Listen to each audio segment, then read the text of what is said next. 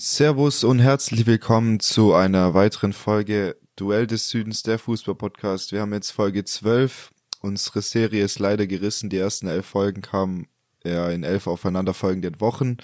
Ähm, wir haben es leider nicht weiter geschafft, wurden jetzt auch mal von der Pandemie erwischt. Auch, auch das Podcast-Game ist davon nicht unberührt. Deswegen die allererste Frage, was jetzt auch das Wichtigste ist. Äh, Oskar, wie geht's dir denn mittlerweile wieder? Ja, mir geht's wieder besser, auf jeden Fall. Ich war drei Tage richtig flach gelegen, also konnte gar nichts mehr machen, so gefühlt. Und mir ging's richtig schlecht. Dann wurde es immer ein bisschen besser, aber irgendwie kam täglich irgendwas anderes dazu, so. Und äh, jetzt nach 13 Tagen Testen war ich dann mal wieder negativ, was dann auch gut ist und jetzt geht's auch wieder. Und wie geht's dir? Ja, mir geht's gut. Ich hatte jetzt vor ungefähr einem Monat hatte ich Corona und ich muss sagen, ich hatte echt noch zwei, drei Wochen relativ stark Husten, gerade immer abends. Aber ja, jetzt habe ich nur noch hin und wieder mal tagsüber, aber eigentlich selten.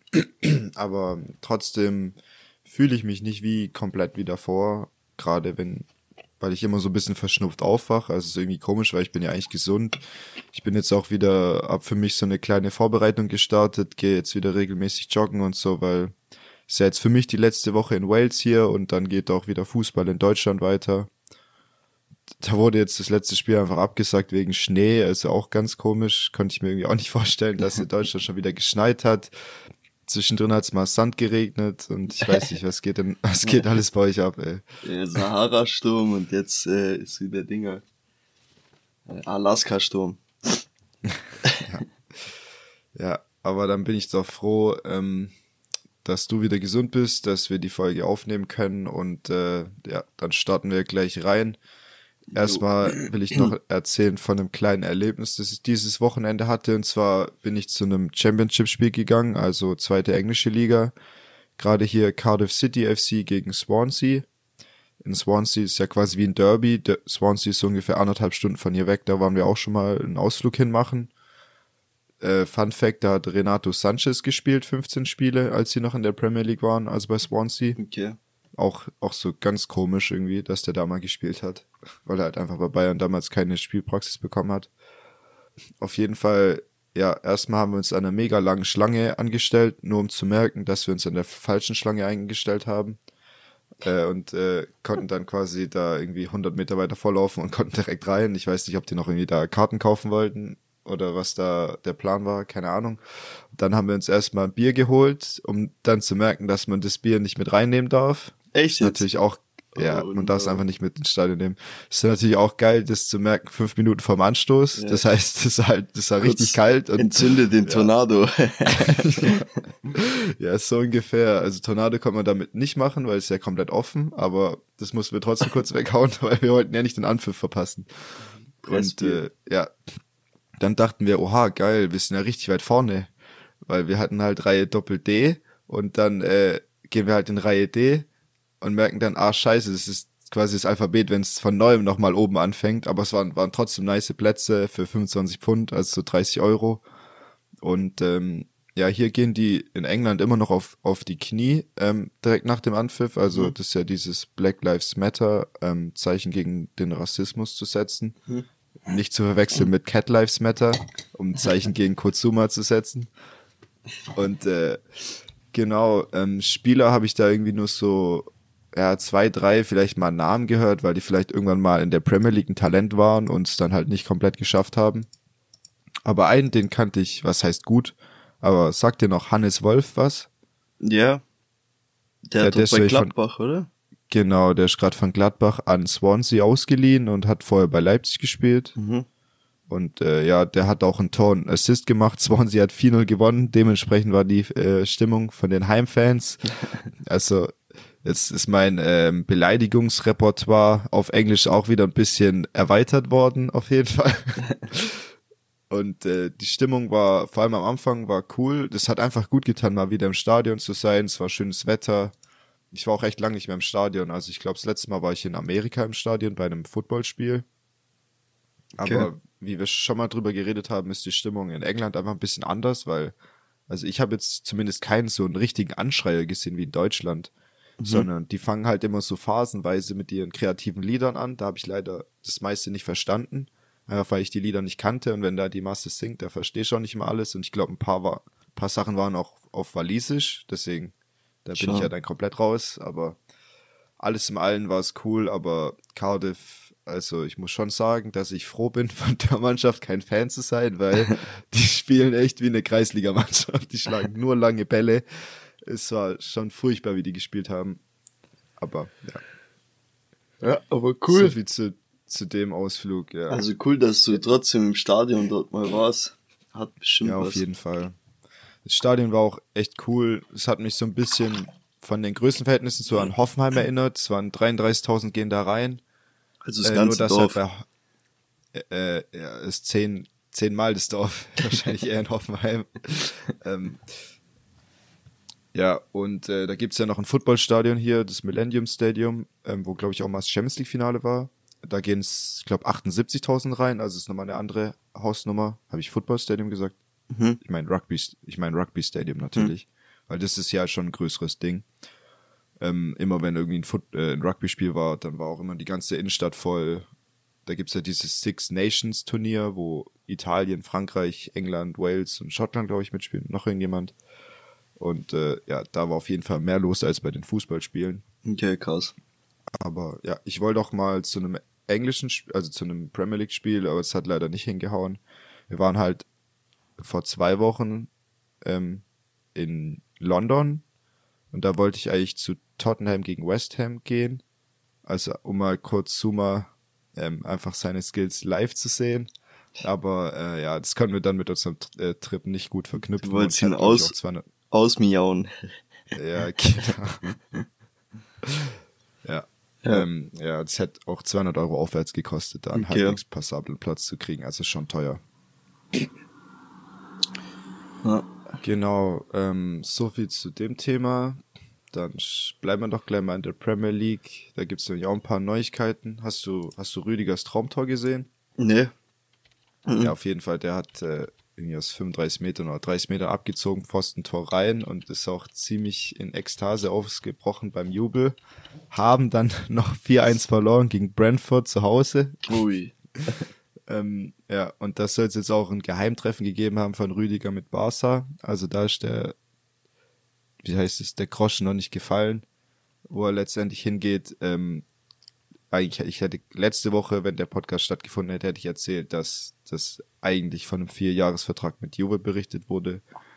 Aber da scheint jetzt nochmal ein neuer Wind reinzukommen. Also wenn der zu Barca geht, wäre es absolut krass, weil überleg mal, wen die alles ablösefrei holen. Ja. Die haben Christens, Christensen, Rüdiger, in dem Fall, Kissier von Milan und äh, bei Masrouai von Ajax, der Rechtsverteidiger, da steht es ja gerade, geht er zu Bayern oder geht er zu Barca. Mhm. Ja. Dann ähm, will Werner anscheinend auch Chelsea verlassen, wurde jetzt berichtet. BVB soll Interesse haben. Und man hat es ja auch bei der Nationalmannschaft so mit rausgehört im Interview, dass es sie, er hat so angedeutet, dass ihm das Spiel bei der Nationalmannschaft auch einfach besser liegt als bei Chelsea, wo ja. er einfach nicht irgendwie den Anschluss gefunden hat. Schon. Und äh, ja, was ich auch äh, witzig fand, oder was heißt witzig, interessant, äh, dass Abramovic anscheinend jetzt einen neuen Club kaufen will, und zwar einen türkischen Erstligisten Göztepe Izmir. Also, äh, ja, wenn wenn Chelsea dann verkauft wird, dann, dann geht es an ein neues Projekt ran. Okay. Ja. Und dann ja, jetzt noch die letzte Nachricht, äh, einfach mal um was, äh, um mit Spieler zu loben, wirklich was sehr Positives, was wirklich Respekt dafür, und zwar Keylor Navas, der Teuter von Paris, hat in seinem Haus jetzt 30 ukrainische Flüchtlinge aufgenommen. Also, das wollte ich halt auch mal gesagt haben, weil wirklich Respekt dafür weil ich glaube, die Häuser von denen sind alle groß genug. Und äh, deswegen wollte ich das auch mal mit aufnehmen. Ja, coole Aktion. Äh, ja. Ich wollte dich dazu noch was fragen, wegen Werner und, und äh, Dortmund. Denkst du, der würde da gut reinpassen zu Dortmund von der Spielweise? Ja, also die Spielweise müsste sich natürlich äh, nach, nach der Haaland-Ära, sage ich mal, oder als Ära darf man es wahrscheinlich nicht bezeichnen, ähm, müsste sich halt wieder ein bisschen ändern, weil sie haben ja immer diesen Spielstil gehabt, äh, langer, halbhoher Ball, flacher Ball, wie auch immer. Haaland lässt prallen auf Reus oder nimmt ihn mit der Brust runter, äh, macht den Ball fest, lässt auf Reus oder Reina oder Bellingham prallen und geht dann wieder wie ein D-Zug Richtung Tor. Das kannst du mit Werner nicht eins zu eins so spielen, weil er einfach die Bälle nicht so festmachen kann wie äh, ja so so ein 1,95 großer Wikinger. Ja. Und äh, ich glaube, durch die Geschwindigkeit so, und so passt er, glaube relativ gut rein. Weißt dieses, wenn sie schnell umschalten und äh, genau. Ich glaube, es könnte schon passen bei denen. Ja, dieses Umschaltspiel, das könnte ich mir auch gut vorstellen. Ähm, weil Werner ist einfach, äh, wenn der Trainer dem Vertrauen schenkt, ist es einfach ein sehr guter Stürmer. Ich will nicht Weltklasse sagen, das ist er wahrscheinlich nicht. Das war maximal seine eine Saison bei Leipzig, wo er 28 Buden gemacht hat. Und seine Interviews. Ja, also ich finde den sympathisch, den Werner. Ich finde den witzig. Ja. Ja. Da muss ich mir auch erstmal erst einen Blick abholen vom Oscar. Okay. ähm, aber ja, ich bin gespannt, wie es bei dem weitergeht. Äh, Chelsea hat auch viel Geld für ihn bezahlt. Ich glaube, 54 Millionen war die Ausstiegsklausel. Der verdient auch königlich, will ich sagen. Ich glaube, der verdient um die 15 Millionen im Jahr. Also ich glaube, von so einem Vertrag willst du dann nicht für 6, 7 Millionen weniger zu Dortmund gehen sondern da willst du vielleicht nochmal ein Jahr mehr probieren, den Durchbruch zu schaffen. Auch wenn Harvards jetzt gerade oft auf der neuner Position eingesetzt wird. Da hat er ja Lukaku auch noch, der ja bis jetzt auch noch ein Fehleinkauf ist. Nach aktuellem Stand. Und ähm, dann kommt ja noch dazu, dass sie gerade keine Spieler verpflichten dürfen. Also kannst du ja Spieler auch nicht abgeben, weil du dann einfach die Kaderbreite verlierst. Schon. Das heißt, da gibt es noch sehr viele Dinge zu klären, bevor man da irgendwie sagen kann, eine Tendenz abgeben kann. Ja, schon. Vor allem auch, wenn Lukaku eventuell wieder zu Inter gehen würde oder auch sowas in die Richtung. Bis dahin müsste dann das alles fix gehen, dass die auch wieder einkaufen dürfen und so. Weil sonst, ja. wie du sagst, verlierst du Stürmer und hast gar nichts mehr zum Einkaufen oder zum, ja. ja. ja sagen wir jetzt mal, Chelsea würde Werner einfach verkaufen wollen und die könnten es auch, weil sie Spieler nachkaufen könnten, wen würden die denn dann, oder was würden die da für eine Ablöse aufrufen? Ja, schon. So 40 Millionen? Ich weiß nicht, es wären immer noch knapp 15 Millionen Verlust. Aber ich glaube auch nicht, dass der BVB mit seiner aktuellen Leistung dann sagt, ja, wir zahlen da mehr als 30, 35 Millionen. Ich Deswegen, weiß es nicht, je nachdem, wie viel die halt auch für Haaland bekommen, ich weiß ja nicht. Ja, dazu hätte ich auch noch was, das hätte ich später eigentlich erzählt, wenn wir bei Dortmund sind, aber das sollen sie ja, also wenn sie 75 Millionen bekommen für die Ablöse, landen letztendlich nur 50 bis 55 Millionen bei Dortmund. Einfach weil ein Teil der 75 Millionen eben 10 Millionen, glaube ich, an Raiola gehen. Mhm. Und ähm, dann geht noch ein gewisser Anteil an die vorherigen Teams, also ich glaube an Salzburg und dann Malmö. Und dann ja, landen eben nur so viel Millionen bei Dortmund aber ich habe auch gelesen, dass die Klausel nur mündlich äh, vereinbart ist. Und weil der BVB eben äh, ein börsennotiertes Unternehmen ist, mhm. ähm, müssen sie quasi das höchste Angebot annehmen. Das heißt, ähm, dass diese 75 Millionen auch noch höher sein könnten, wenn es da irgendwie so ein Bieterduell zwischen Man City und Real gibt. Aber letztendlich hat Haaland das letzte Wort, deswegen ja, wird ja alle zwei Wochen oder alle zwei Wochen, alle zwei Tage irgendwas Neues berichtet, irgendein anderes Detail Schon. aus dem Vertrag oder vom Interessenten, was, was da jetzt ablaufen soll, aber ja, wir werden es sehen. Ähm, die Klausel soll ja irgendwie nur noch im April greifen, also müsste das jetzt eigentlich in den nächsten vier Wochen durch sein, das Thema. Ja. Ich denke auch, dass wir da bald mehr erfahren. Demnächst. Gut, dann sind wir jetzt schon bei der Bundesliga. Möchtest du einfach mal in den Spieltag reinstarten? Ja, kann ich machen. Also das Freitagsspiel war äh, Union Berlin gegen Köln. Das habe ich mir nur so nebenbei angeschaut, ja. Also ich habe da jetzt nicht äh, den, als das ganze Spiel angeschaut. Union hat das Ding 1-0 gewonnen und hatte auch äh, laut den Statistiken und so, laut X-Goals und ja, also mehr Spielanteil auf jeden Fall als Köln und hat sich dann auch am Ende durchgesetzt mit 1 zu 0. Also ja, relativ verdient, denke ich mal. Und das ist auch so ein Duell gewesen, wo zwei Defensivmannschaften oder zwei spielzerstörerische Mannschaften gegeneinander gespielt haben. Also genau 1-0. Hast du dazu noch was zu sagen? Ja, ich habe mir eigentlich nur so kurz Highlights angeschaut. Avoni hat das Tor gemacht nach einem mega Fehlpass von Hector. Und mehr habe ich zu dem Spiel auch nicht zu sagen. Das sind zwei Mannschaften, die sich im gesicherten Mittelfeld befinden ja. und äh, vielleicht der ein, ich weiß nicht, wie viele Plätze die Conference League bekommt, aber das wären so Mannschaften, die, die dafür vielleicht in Frage kommen würden. Mhm.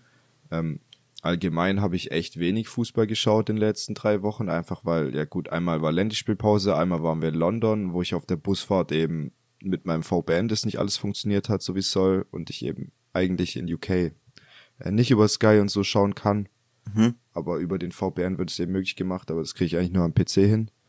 Und ähm, ja, dieses Wochenende waren wir im Stadion während der 15.30 äh, Session quasi. Mhm.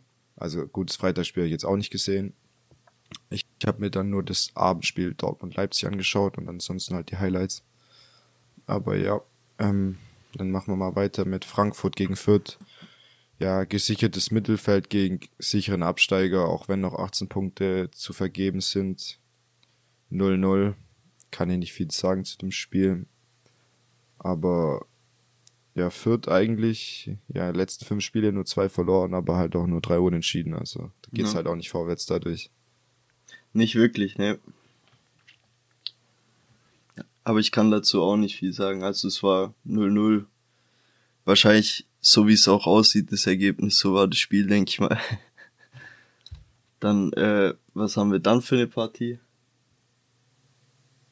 15.30 Leverkusen gegen Hertha, mache ich einfach mal weiter. Ja. Also Leverkusen ist direkt 1-0 in Führung gegangen durch einen schönen Treffer von Alario. Ähm, dann gleich 2-0 haben sie erhöht gehabt. Ähm, durch Bellarabi, genau, der hat ihn direkt genommen, eine Flanke kam rein, direkt genommen, schönes Tor. Und dann hat man eigentlich gedacht, oh je, oder ich hab's gedacht, dass die Hertha jetzt wieder den Faden verliert und äh, so einbricht, wie sie es eigentlich oft gemacht haben, wenn sie kurz hintereinander zwei Tore gekriegt haben oder äh, da war es halt oft so, dass sie sehr gern richtig eingebrochen sind. Und da kam direkt die Antwort von äh, Darida eine Minute nach dem Tor von Bellarabi zum 2-0 kam Darida und hat äh, ein schönes Tor gemacht, ein bisschen Glück auch dabei gehabt, aber dann war es 2-1 und äh, Hertha hat wieder ein bisschen mehr Push bekommen oder halt mehr äh, Luft, damit die halt gesagt haben, zweite Halbzeit, komm, das 2-2 holen wir uns, ist aber dann beim 2-1 geblieben von Leverkusen. Aber man kann sagen so, oder ich weiß nicht, mir kommt so vor, wie wenn der Magath-Wechsel auf jeden Fall was gebracht hat bei der Hertha. Weil die, das letzte Spiel haben sie ja gewonnen gehabt gegen Hoffenheim und jetzt wieder 2-1 gegen Leverkusen ist auch kein schlechtes Ergebnis, sag ich mal, gegen Tabellen dritten, ja, oder vierten. Ich weiß gar nicht, wo Leverkusen gerade. Äh, dritter, ja, genau. Also dritter, ja. Also ist nicht ja, schlecht. Also sehe ich ähnlich. Äh, Nochmal zu dem Alario-Tor, das hat mich voll an Lewandowski erinnert, diese Mitnahme mit der Innenseite, genau dahin, wo du dann den Ball mit dem zweiten Kontakt abschließen kannst und vorher noch so schön den Körper dazwischen stellst. Ja, ähm, ja sehe ich genauso. Also dieser neue Trainereffekt oder Magath-Effekt, der ist auf jeden Fall da. Aber du kannst halt trotzdem die Abwehr in so einer kurzen Zeit nicht stabilisieren. Das ist einfach nahezu unmöglich. Ähm, wer mir ganz gut gefallen hat, ähm, war Mittelstädt, der war offensiv sehr engagiert, hat ja dann auch das Tor vorbereitet. Aber Leverkusen hatte schon noch richtig viele Chancen, mit denen sie echt schlecht umgegangen sind. Also hätten sie das Ding auch früher entscheiden müssen. Schon. Und äh, ja, also die Abwehr ist halt immer noch nicht stabil von Hertha. Gerade bei dem Tor von Bellarabi waren eigentlich viele Spieler tief gestanden, aber haben sich einfach nicht dementsprechend positioniert, ähm, um den da äh, ja am 2-0 zu hindern. Mhm. Dann äh, nächstes Spiel kommen wir schon zum zu Bayern oder Freiburg gegen Bayern, wenn man es richtig rumsagt. Ja. Ähm, wahrscheinlich mit dem größten Aufreger des Spieltags oder ja, auf jeden Fall den letzten Wochen. Erstmal zum Spielerischen. Ähm, Goretzka kam wieder zurück, ist auf jeden Fall sehr wichtig, dem seine Präsenz, seine Dynamik, ich meine, sein Muskelpaket wieder auf dem Platz zu haben, gerade wenn man äh, defensiv bisschen Probleme hatte, kann er einfach so dieses Bindeglied sein, dass sich Kimmich mehr auf den Spielaufbau konzentrieren kann und äh, Goretzka immer dazwischen geht. Ähm, er hat nach, einer, nach einem Freistoß von Kimmichs 1-0 gemacht. Ähm, das ist halt auch seine Qualität auf jeden Fall. Ähm, da auch Torgefahr auszustrahlen als Achter. Petersen wurde dann eingewechselt und äh, der hat jetzt vor kurzem verlängert, macht dann direkt wieder das Joker-Tor nach einer Minute oder so, wenn ich es nicht falsch im Kopf habe. Ähm, oder der war nicht viele Sekunden. Ähm, ich glaube 20 Sekunden oder so. Ja. ja. Und äh, es war jetzt sein hundertstes Tor für, äh, für Freiburg. Das ist auf jeden Fall auch äh, eine respektable Anzahl dafür. Ja. Das, ich glaube, knapp 40 Prozent davon als Joker gemacht hat. Ähm, was mir gefallen hat, ist, dass Nian Su jetzt bei Bayern die Chancen kriegt, einfach weil Süle jetzt erst wieder ähm, zurückkam von der Verletzung kriegt endlich seine Chancen, hat ja ein Tor gegen Union Berlin gemacht, vorletzte Woche, vor der äh, Länderspielpause. Hat auch wieder äh, einige schöne Bälle gespielt.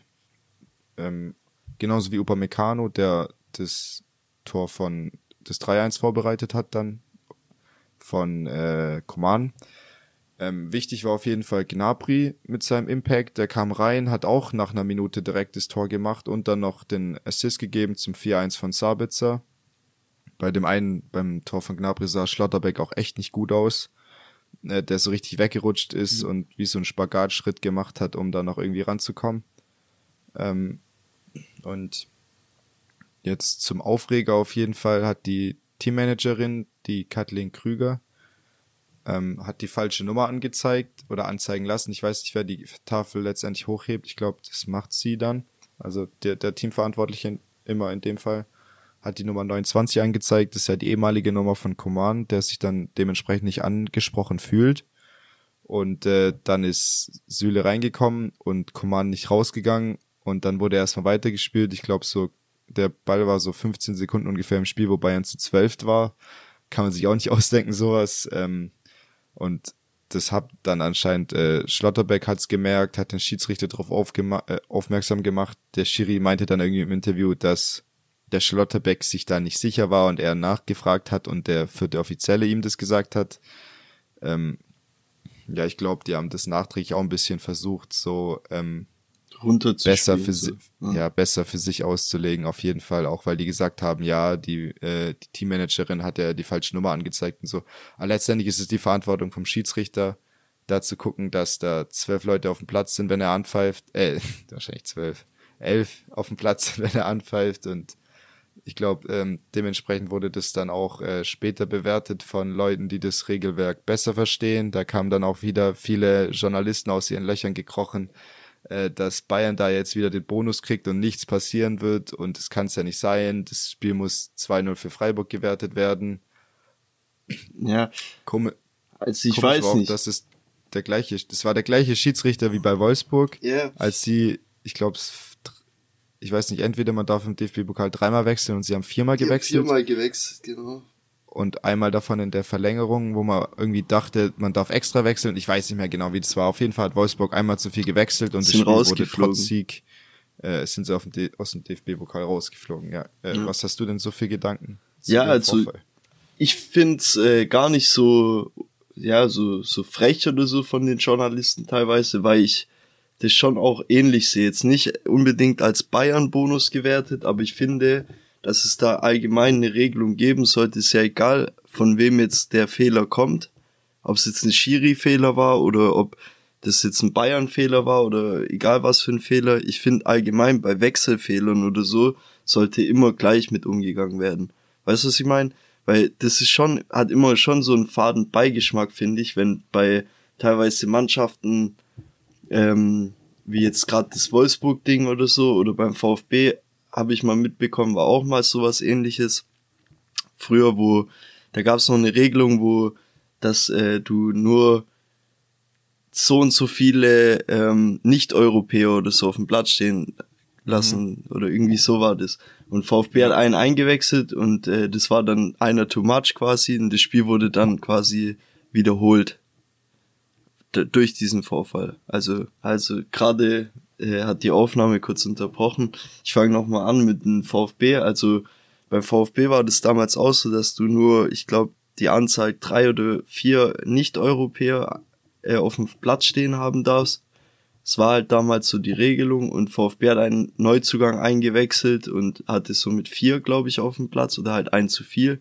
Und das Spiel wurde quasi abgebrochen oder was heißt nicht abgebrochen, war zu Ende, aber wurde wiederholt durch diesen Wechselfehler.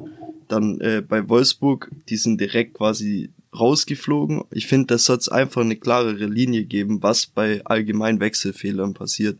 Weil so hast du immer wieder so einen Spielraum, wo unnötige äh, ja, un unnötige Diskussionen oder so hochkommen, finde ich. Ich finde, da soll es allgemein einfach eine äh, klare Regelung geben. Wenn ein Mann zu viel auf dem Platz ist oder wenn der Falsche runtergeht oder egal was, was dann passiert. Weil ich finde 2-0 oder 3-0 für Freiburg werten, finde ich jetzt auch ein bisschen überzogen.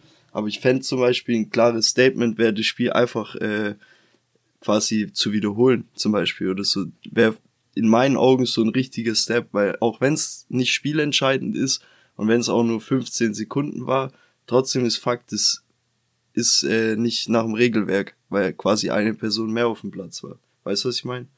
Also so ist meine Sichtweise, dass halt eine klare äh, Linie zählen sollte. Da gebe ich dir zum Teil auf jeden Fall recht, weil das ganze, äh, die Regel ist auf jeden Fall schwammig, glaube ich, nicht festgelegt oder nicht gut definiert. Aber du musst trotzdem da ein bisschen aufpassen, weil wenn du jetzt da ein Statement setzt und sagst, ja, äh, das Spiel muss wiederholt werden, dann kann es halt sein, dass du gerade in den Amateurligen da so einen gefährlichen Präzedenzfall schaffst, weil das da einfach häufiger vorkommt. Und es gab auch, glaube ich, ich weiß nicht mehr wann das war, aber vor, also in, in den letzten Monaten oder oder im letzten Jahr mal ein Fall in der Oberliga, wo genau das gleiche passiert ist und die Mannschaft hat Einspruch eingelegt und es nichts dagegen unternommen worden, beziehungsweise ist nichts passiert, mhm. einfach weil man das dann von Spiel zu Spiel äh, differenziert bewerten muss, ob ähm, der Wechselfehler in wessen Verantwortung der lag und ähm, wie sehr er eben auf das Spiel Einfluss genommen hat. Und eben bei 15 Sekunden, wo Coman, glaube ich, in der letzten Millisekunde an den Ball kommt, wo der, wo abgepfiffen wird, und es ist eben nichts passiert in diesen 15 Sekunden und das Spiel äh, hat Bayern klar für sich entschieden. Das ist eben was anderes als gerade bei Wolfsburg, die einmal zu viel wechseln, weil sowas kannst du nicht mehr rückgängig machen, wenn du einmal zu viel wechselst. Und äh, beim VfB damals, ähm, wenn du eben ein Nicht-Europäer zu viel einwechselst, weil das kannst du auch nicht mehr zurücknehmen. Und da gibt es, glaube ich, auch zwei verschiedene Regeln. Das ist einmal Regel 17 ich habe die jetzt nicht 100% im Kopf, ich bin da auch kein Experte, aber es geht irgendwie darum, dass es da um die Einsatzberechtigung vom Spieler geht. Und das ist eben bei Wolfsburg, der ist nicht einsatzberechtigt, weil die haben schon ähm, ihr Wechselkontingent ausgeschöpft. Und bei Stuttgart in dem Fall haben sie ihr ähm, Nicht-Europäer-Kontingent ausgeschöpft. Mhm. Aber in dem Fall geht es darum, dass der Schiedsrichter auch dafür verantwortlich ist, dass das Spiel dementsprechend nach den Regeln fortgesetzt wird, also mit elf Spielern. Und Süle ist auch vom vierten Offiziellen reingelassen worden. Er ist in dem Fall auch spielberechtigt. Es ist halt einfach keiner rausgegangen. Mhm. Also es sind zwei verschiedene ja, Paar Schuhe und schon, aber also klar, ich verstehe auch, was du jetzt sagst dazu, aber im Endeffekt ändert es ja nichts dran, dass trotzdem äh, Kingsley Coman in dem Fall nicht mehr spielberechtigt gewesen wäre. Weißt du, was ich meine? Weil du ja sagst, mit äh, der eine Wechsel war quasi zu viel, die, der ist ja dann nicht spielberechtigt oder keine Ahnung. Und ich finde, in dem Fall ist ja auch eine Person auch nicht spielberechtigt, in dem Fall. Weißt du, ich meine, zwar nur für äh, 15 Sekunden, aber es ist Fakt, guck mal, das sind so viele Mitarbeiter und egal was. Und ich weiß halt noch, wo ich damals äh, Bambini-Trainer gemacht habe, ich meine, das kannst du jetzt zwar auch nicht vergleichen, aber damals hast du auch schon so immer drauf geachtet als Trainer oder egal als wer, dass der Spieler runterkommt. Also, dass du sagst, hey, auswechseln und du weißt, wie es ist bei der F-Jugend. Da, da wird Grashalm gezählt und, und Flugzeuge angeguckt. Aber du hast trotzdem immer geguckt, dass als äh, Trainer die Spieler rausgehen. Weißt du, wie ich meine? Weil sonst, ja, da war auch immer direkt äh, das Geschrei groß, wenn einer nicht gekommen ist oder so. Wenn du gesagt hast, komm, wir wechseln jetzt, hast einen Namen reingerufen und der hat noch weiter Grashalm gezählt, dann hast so lange reingebrüllt, bis er kam, weil sonst kannst du nicht wechseln, wenn keiner rausgeht.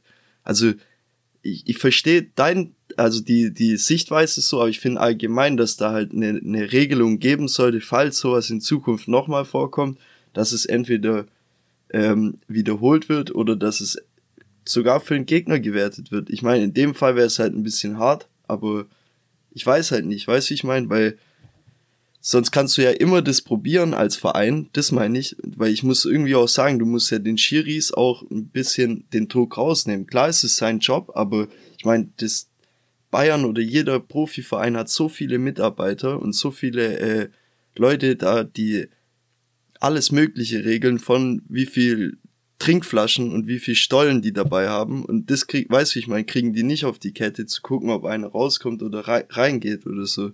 Und den Schiris das quasi alles so als, äh, finde ich auch nicht richtig, dass die quasi für alles irgendwie die Verantwortung haben. Ich meine, die sind ja auch alt genug und sehen, hey, da kam gerade einer rein und keiner geht raus irgendwie. Das ist ja auch irgendwie merkwürdig. Oder dass überhaupt der Süle reingeht, wenn er merkt, es wird keiner, kommt keiner raus. Finde ich auch komisch. Weißt du, wie ich meine? Ja, das Problem war, es war halt, es war auch eine Verkettung äh, unglücklicher Ereignisse, so ja, weil ich glaube, Tolisso genau kurz vorher irgendwie in die Kabine gegangen ist, die falsche Nummer wurde angezeigt. Und äh, ja, ich gebe dir recht, dass der Schiri da auch nicht die alleinige Schuld hat, aber er hat letztendlich trotzdem einen hohen Teil der Verantwortung, weil er mhm. hat einfach gegenüber Freiburg die Verantwortung, dass das Spiel zur Elf wieder angepfiffen wird. Und ja. ähm, dementsprechend, weil, weil er halt da eben einfach eine Teilschuld hat und nicht, äh, wie im Fall von Wolfsburg oder Stuttgart, sie eine alleinige Schuld haben, ja. den einzuwechseln, weil das eben nicht dem Schiedsrichter sein Ding ist, ob da ein Nicht-Europäer eingewechselt wird oder nicht, sondern es geht nur darum, den Wechsel entscheiden, äh, richtig äh, zu vollziehen. Mhm. Und äh, da wurden ja auch danach, äh, eigentlich hätte es gelb geben müssen für Coman, der eigentlich gar nicht so viel kann, weil er seine Nummer nicht angezeigt wurde. Und es hätte irgendwie indirekten Freistoß für Freiburg geben müssen. Es hat dann irgendwie Schiedsrichterball gegeben. Also da sind viele Sachen schief gelaufen. Ist jetzt auch die Frage, was wäre passiert, wenn Coman den Ball von der Linie geklärt hätte oder wenn er ein Tor geschossen hätte und wenn sie zwei Minuten oder 15 Minuten Überzeit gespielt hätten. Das sind alles so Dinge, die sind, glaube ich, nicht klar formuliert im Regelwerk. Ja. Und deswegen gebe ich dir recht. Ich würde mir auch wünschen, dass es da ähm, eine vollumfängliche Aufklärung gibt. Dann hast du äh, einfach wie, die Diskussion wie, nicht, die jetzt genau, kommen. und das hat er eigentlich, der Christian Streich hat es auch gesagt, dass sie eigentlich in der er ist der Meinung, warum müssen sie denn äh, irgendwie eine Entscheidung anfechten oder da Einspruch einlegen, sondern es muss ja im Regelwerk klar formuliert sein, was passiert, wenn so eine Situation eintritt. Ja. Dass die quasi den DFB oder das Regelwerk in die Verantwortung ziehen und nicht selber entscheiden müssen, ja, wollen wir da jetzt was dran machen oder nicht. Schon. Also da gilt ja, ich glaube, wir hören heute die Entscheidung, aber die Tendenz von Freiburg war ja kein Einspruch einzulegen und ähm, Dementsprechend würde dann auch nichts passieren. Ich weiß nicht, vielleicht wollen sie auch einfach nicht nochmal gegen, den, gegen Bayern spielen, weil es natürlich ein schwieriges Spiel ist. Es wäre eine englische Woche mehr bei einem Wiederholungsspiel. Sie sind noch im DFB-Pokal. Ist natürlich auch, kannst du aus der Sicht sehen, kannst du auch aus der Sicht sehen, dass du denkst, ja, vielleicht holen wir nächstes Mal einen Unentschieden und schaffen es vielleicht noch irgendwie in die Champions League. Aber einfach das Spiel für, für Freiburg zu werten, wäre, glaube ich, der falsche Weg und wie gesagt, es wäre halt auch einfach gefährlich, weil in Amateurligen passiert so oft so Wechselgeschichten und wenn du da jetzt mal Einspruch einlegst und äh, dann Wiederholungsspiele und so weiter, das wäre, glaube ich, gefährlich. Hm. Aber ich kann auf jeden Fall den Unmut verstehen. Ist natürlich eine Situation, die so nicht passieren darf. Es gibt einige, die da einen Anteil dran haben. Ich würde jetzt auch nicht sagen, dass hier jeder Mitarbeiter von Bayern danach gucken muss, dass gescheit gewechselt wird. Nee, aber die haben ja genug Leute auf der Bank, die für sowas verantwortlich sind beim Wechsel. Und ich meine, das ist ja irgendwo auch amateurhaft, wenn einer reinläuft, ohne dass einer rausgegangen ist. Ist ja auch schon von Süle oder so. Natürlich lässt der ja. vierte Offizielle den rein, na klar, aber im Endeffekt kann er ja selber auch sagen, hey, da ist noch keiner raus, weil du siehst ja, ob dir einer entgegenläuft oder ob einer hinten seitlich äh, den Platz verlassen hat. Das siehst du ja als Spieler. Ja. Und bei einem Wechsel. Das siehst du hab, also ich weiß noch, wo ich gekickt habe bei einem Wechsel, damals war es immer so, dass die halt zu dir gekommen sind und abgecheckt haben oder so, aber dann wartest du so lange, bis der bei dir ist und du rein kannst. So. Ich, also ich kann mich nicht erinnern, dass ich irgendwann mal einfach so ra raufgerannt bin, weißt Also das finde ich schon, dass da auf jeden Fall jetzt nicht die Mitarbeiter von Bayern oder so, aber allgemein, dass die das halt alle irgendwie schon auf dem Schirm hätten haben können. Weißt du, ich meine? Auch wenn es unglücklich verlaufen ist und viele äh, Verkettungen ja. dazu führen. Aber ich finde, das ist trotzdem egal eigentlich. Also ich würde es jetzt nicht differenzieren, so.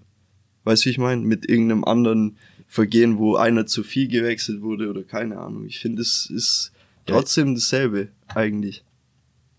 Also weißt du, ich meine, klar kannst du es rückgängig machen in dem Fall, aber eben diese 15 Sekunden oder ob es jetzt dann drei Minuten sind oder eine Viertelstunde, wo einer zu viel drauf ist, ja egal. Aber die Zeit kannst du auch nicht rückgängig machen.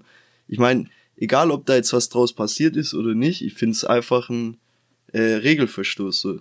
Also, ich weiß nicht. Das ist halt meine Meinung. Weißt ein Regelverstoß ist auf ein Regelverstoß ist auf jeden Fall. Ähm, nur dass halt verschiedene Regeln greifen als bei anderen Wechselfehlern, weil es eben um die Spielberechtigung geht. Ähm, ich kenne mich da auch nicht 100% aus, wie die definiert ist, weil du hast ja auch gesagt, dass Command in dem Moment nicht spielberechtigt war. Aber ich glaube, Spielberechtigung geht grundsätzlich eher darum, ob du berechtigt bist, den Platz zu betreten oder nicht. Ja, aber bist du ja nicht. Eben schon. Und dann, ja, aber er hat ja Command war ja das ganze Spiel spielberechtigt, dann ist er nicht mehr. Also ja, dann ist Süle nicht spielberechtigt, das, das ist, aber irgendeiner ist nicht ja, spielberechtigt. Ich weiß. So gesehen. Ja, ich würde da jetzt auch aufpassen, wenn wir einfach die das Fachjargon da nicht mehr wissen. Äh, ja, ja, aber ich kann ja meine Meinung genau, sagen. Ja, auf jeden Fall. Aber ähm, ich würde es jetzt auch nicht damit vergleichen, wenn wir in der F-Jugend ein- und ausgewechselt wurden, weil die Regel sich einfach geändert hat, dass du überall auf dem Spielfeld das Spielfeld verlassen darfst. Und äh, deswegen kommt dir einfach nicht immer jemand entgegen, sondern einer geht an der Eckfahne raus und der andere beim Torwart und sowas. Süle meint es selber, er hat sich gewundert. Und dass du dann nicht im allerersten Moment direkt sagst, hey, ist hier einer rausgegangen, sondern bist einfach um Platz gegangen, hast dich aufs Spiel fokussiert, der Schiri hat es schon im Griff. Also das passiert halt mal und genau deswegen, weil da eben eigentlich immer jemand danach guckt, aber in alle tausend Spiele passiert mal sowas und dann guckt keiner danach und genau deswegen ist es so ein Einzelfall, der mal passiert. Ja. Ja gut, wir werden sehen, was da passiert, aber ich denke, dass da nicht viel passieren wird und äh, dass es vielleicht in Zukunft aber eine Regelung gibt und dann passt es ja auch. Für den Fall der ja, Fälle. Ja, ich genau, einfach die Regel besser definieren in Zukunft fände ich, fände ich auch am besten. Schon letztendlich hätte es wahrscheinlich auch, auch wenn das jetzt für Freiburg gewertet wird, keinen Einfluss auf das Meisterschaftsrennen, nee. aber wiederum extrem auf die Champions League Plätze. Da könnten sich die anderen Mannschaften, die da im Rennen sind, auch wieder beschweren. Ähm, ja, ist halt dann würde ich sagen, hacken wir das schon. Aber nur kurz noch, wollte ich noch kurz sagen, wegen dem, was ich gemeint habe, wegen dem Schiri. Weil klar ist der Schiri ja schon auch ein Stück weit in der Verantwortung, das äh, irgendwie zu managen, aber ich meine, darum geht's mir, wenn jetzt so ein, so ein Spiel richtig am Eskalieren ist, so weißt, wo der Schiri eh schon viel zu tun hat und äh, ja immer wieder quasi irgendwie gelbe Karten und hier was schlichten muss und das und das, dann könnte es ja theoretisch, weil es ja keine Regelung dafür gibt, jede Mannschaft auch versuchen, so, oh, schnallt er das jetzt gerade oder nicht, weil gerade viel abgeht, komm, wir probieren es einfach. Einen einwechseln, den drauflassen und wenn nichts passiert, weißt du, wie ich meine, dann das ist ja auch Schwachsinn. Also da, daher meine ich, musst du es auch ein bisschen weg vom Schiri nehmen, so, so ein Punkt, weil sonst kann es ja jede Mannschaft probieren, weil sie, wenn sie danach sagen, hey, das ist ja am Schiri sein Ding, der muss ja drauf achten, ob, äh, ob zwölf Mann auf dem Platz sind oder nicht. Das, das meine ich. Dann kann ja jeder das probieren, in einem wichtigen Spiel zu sagen, hey, der checkt's gerade vielleicht nicht, komm, wir wechseln nochmal. So, das, das meine ja. ich. Und deswegen, da muss einfach eine klare Regelung her. Aber das war noch der Punkt, wo ich vom Schiri wegleiten äh, wollte. Weil, ja, eigentlich ist jede Mannschaft auch ein Stück weit selber verantwortlich, finde ich. Weiß Auf jeden Fall, deswegen gibt's ja eine, gibt's genau. eine Teilschuld von beiden. Schon. Aber du kannst halt auch nicht sagen, ja, der Schiri hat jetzt weniger Verantwortung. Nee, nee, das nicht. Das in Momenten, wo er wenig, wo er mehr zu tun hat. Schon. Sondern Deswegen äh, ist es ja auch nicht nur ein Schiri, es ist ja ein Schiedsrichterteam. Es gibt zwei Linienrichter, es gibt einen vierten genau. Offiziellen und es gibt Videoschiedsrichter. Also ich würde jetzt nicht hier, oh, der, der arme Schiedsrichter muss gerade so viel nach seinen Spielern gucken, die nee. alles Maul aufmachen, sondern schon. Ähm, das sind auch Profis und in dem Fall äh, haben mehrere Profis äh, eben eine Unaufmerksamkeit ist denen passiert und deswegen ist das passiert, was passiert ist. Schon.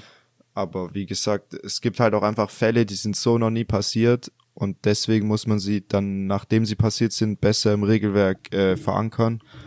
Und äh, es gibt halt auch einfach Fälle, die so ein Einzelfall sind, dass man immer dieser klassische Juristensatz, es kommt drauf an. Und da muss man eben dann verschiedene Faktoren ähm, mit einbeziehen, gerade auch, wie sehr sie sich aufs Spiel ausgewirkt haben und dann eine ähm, einzelne Entscheidung treffen und das nicht, ja, irgendwie auf Biegen und Brechen mit anderen Sachen vergleichen. Aber ich kann natürlich auch deine Sichtweise verstehen, auf ja. jeden Fall. Aber um das abzuschließen, Bayern klar dominiert, bis also nach dem 1-1 dann noch richtig äh, wei gut weitergespielt und auch verdient 4-1 gewonnen. Also, genau. Also hätte ich jetzt gesagt noch. Ja. Ich fand's verdient. Ja, klar, sie haben, sie sind geduldig geblieben, haben am Ende ihre Chancen genutzt und das Spiel ist dann deutlich ausgegangen, als du gedacht hättest nach dem Ausgleich.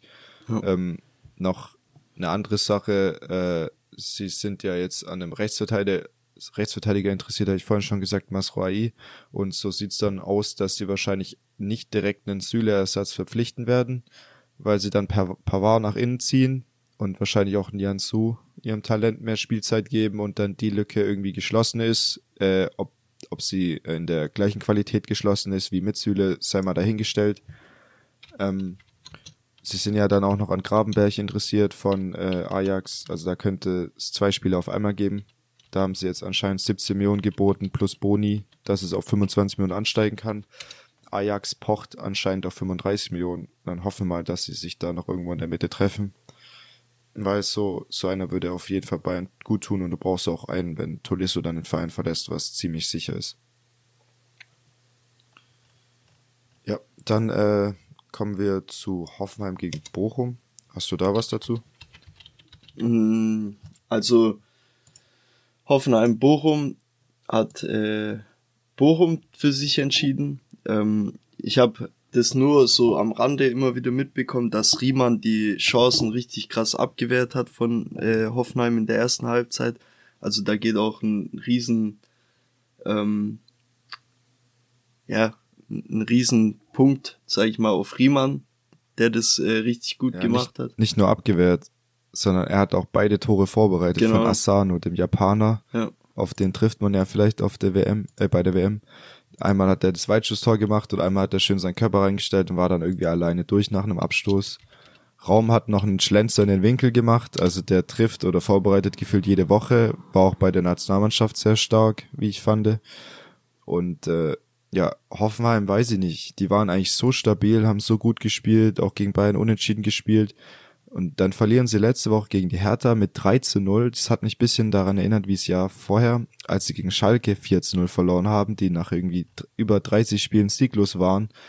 Und, ähm, und dann einfach wieder gegen die Hertha in, die in einer ähnlichen Situation waren. Nicht ganz so schlimm, aber ähnlich. Auch ähm, eben hoch verlieren. Und jetzt verlieren sie gegen den nächsten Gegner, der sich somit ähm, mehr oder weniger aus dem Abstiegsrennen verabschiedet hat. Ist natürlich noch nicht ganz sicher, aber es war auf jeden Fall ein Riesenschritt und Bochum wird nächstes Jahr auch wieder in der Liga spielen. Ja.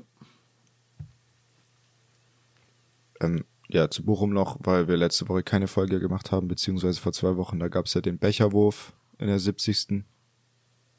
Und äh, da wurde das Spiel, glaube ich, also ich habe es nicht mehr offiziell mitbekommen, aber ich glaube für Gladbach gewertet, weil natürlich der Becher aus der ersten Reihe von den Bochum-Fans kam und sie auch 2-0 hinten lagen finde ich auf jeden Fall richtig, dass es so entschieden wird. Da hieß es ja auch, hey, wir wollen irgendwie ein Wiederholungsspiel. Das wäre ja, das wäre ja die absolute Frechheit aus Gladbachs Sicht. Aber ja, so viel zu dem Thema.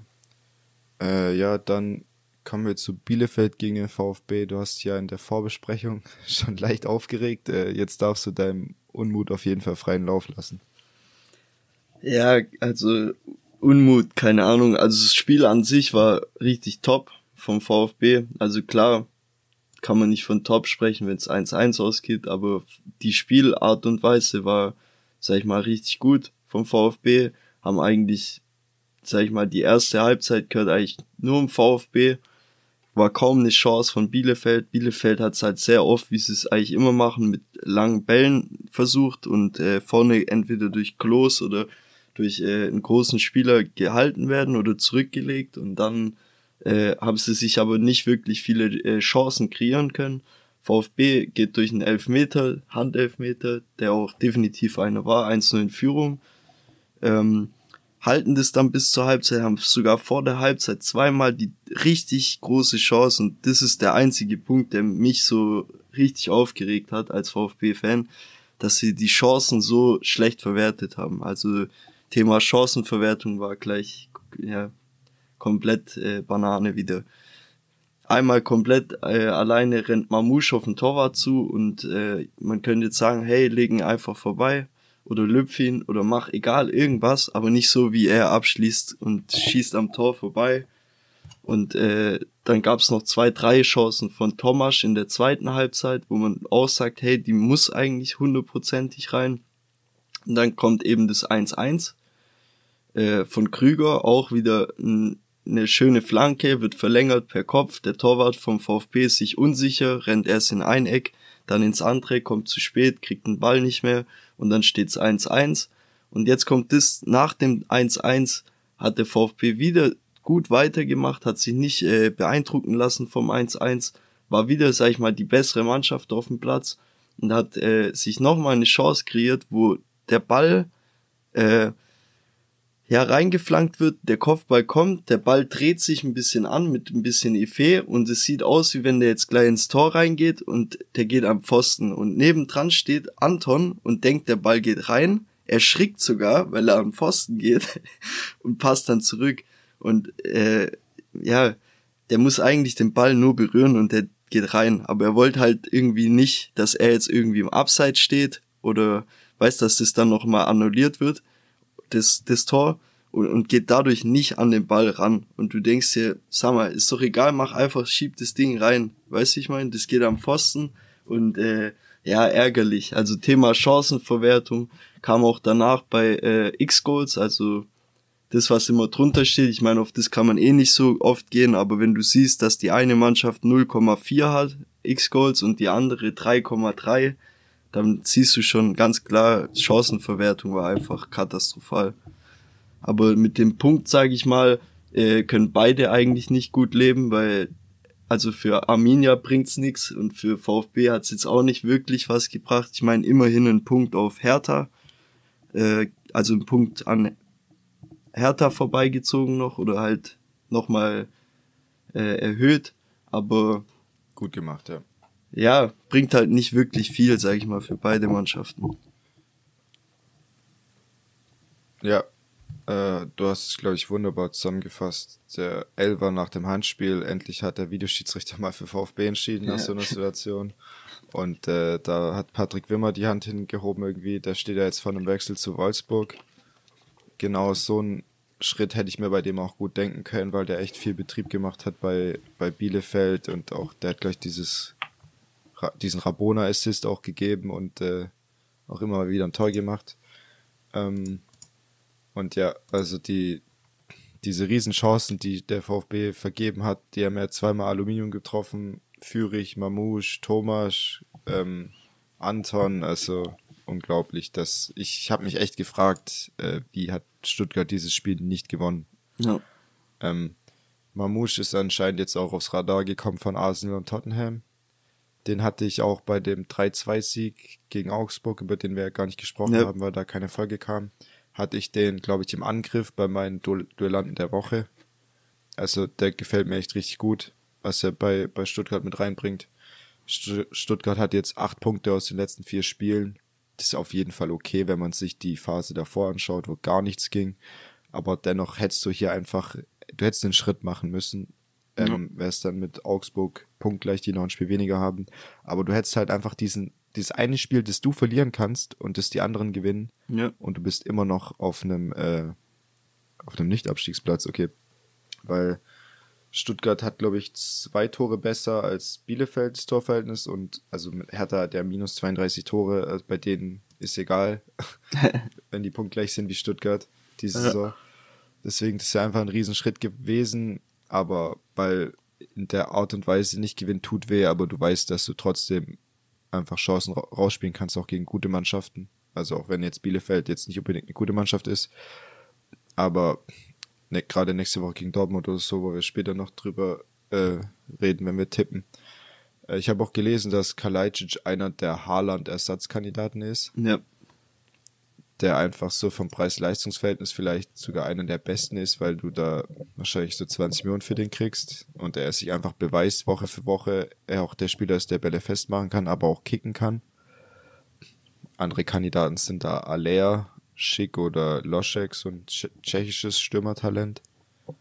Und ähm, ja, VfB hätte es machen müssen, ganz einfach. Ja, was man noch sagen kann, ist, äh, dass es dann noch einen unglücklichen Zweikampf gab in der Nachspielzeit mit äh, Klos und noch einem Bielefeld-Spieler, ich weiß jetzt gerade nicht mehr genau, wer es war, und Klos sich, sag ich mal, richtig äh, am Kopf verletzt hat und äh, eigentlich auch direkt während der gesprungen ist, man hat schon in den Kameras gesehen, wie ein Cut an, an am Kopf entsteht, also während dem Zweikampf, kann man auch nur sagen, hoffentlich ist nicht äh, Schlimmeres passiert und äh, gute Besserung auf jeden Fall. Ja. Ja, gab da auch nochmal eine coole Szene, wie Kalajdzic, dem ging es nicht schnell genug, wie die Trage kam, einfach sich die Trage selbst geschnappt hat und ja. dann schnell zum Klos gerannt ist. Und äh, dafür wurde er, glaube ich, auch von den Bielefeld-Fans gefeiert. Ja. Also das ist auf jeden Fall eine coole Aktion gewesen. Hoffen natürlich, dass es dem Klos äh, gut geht. Ich weiß jetzt gar nicht, was der aktuelle Status ist, aber ich, ich habe gehört, dass er so eine Kopfverletzung vor ein paar Jahren schon mal hatte. Okay. Und gerade deswegen ist es dann natürlich dann schon ein bisschen beunruhigend. Ja. Gut. Dann äh, kommen wir zum Topspiel des Spieltags. Borussia Dortmund gegen Leipzig. Leipzig hat das Ganze ja, auswärts 4-1 für sich entscheiden können, was natürlich schon ein Brett ist. Ähm, zum ersten Mal war das Stadion wieder voll, die gelbe Wand war wieder da, aber wurde auf jeden Fall äh, verstummt. Es ist dann irgendwann äh, nicht mehr laut gewesen, kann man auch irgendwo verstehen. Ähm, wen ich auf jeden Fall hervorheben möchte, ist Leimer, der echt überragend war. Zwei Tore gemacht. Einmal diesen Lupfer, das ist irgendwie so sein Signature-Move. Das ist immer so, dass er hinter die Abwehr als Achter läuft und dann über den Torwart läuft. Hat er jetzt schon öfter gemacht. Äh, paar Mal hat es funktioniert, oder ein, ich kann mich auf jeden Fall an ein Tor erinnern, ich war es sogar gegen Bayern. Ich glaube, da ist der Nachschuss reingegangen. Auf jeden Fall äh, ist es so ein bisschen sein Spezialgebiet. Dann noch der, der abgefälschte Ball von Chan nach dem Nachschuss. Ähm, Nkunku, der irgendwie nie ein schlechtes Spiel macht, habe ich das Gefühl, hat wieder ein Tor und zwei Assists. Dann dieser, dieser Assist von Leimer, der den Ball mit der Sohle nochmal ablegt, statt irgendwie auf einen, aufs geblockte Tor zu schießen wo einer dazwischen steht. Und ähm, dann hat den Nkunku eben den Platz, den Ball einfach in die Ecke zu schieben. Ja. Da ist für mich auch, ähm, also Nkunku der zweitbeste Spieler der Bundesliga-Saison nach Lewandowski.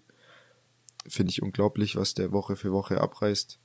Olmo dann noch mit dem Traumtor hat Platz ohne Ende, aber ja, schlänzt den Ball dann richtig schön äh, an die Unterkante der Latte.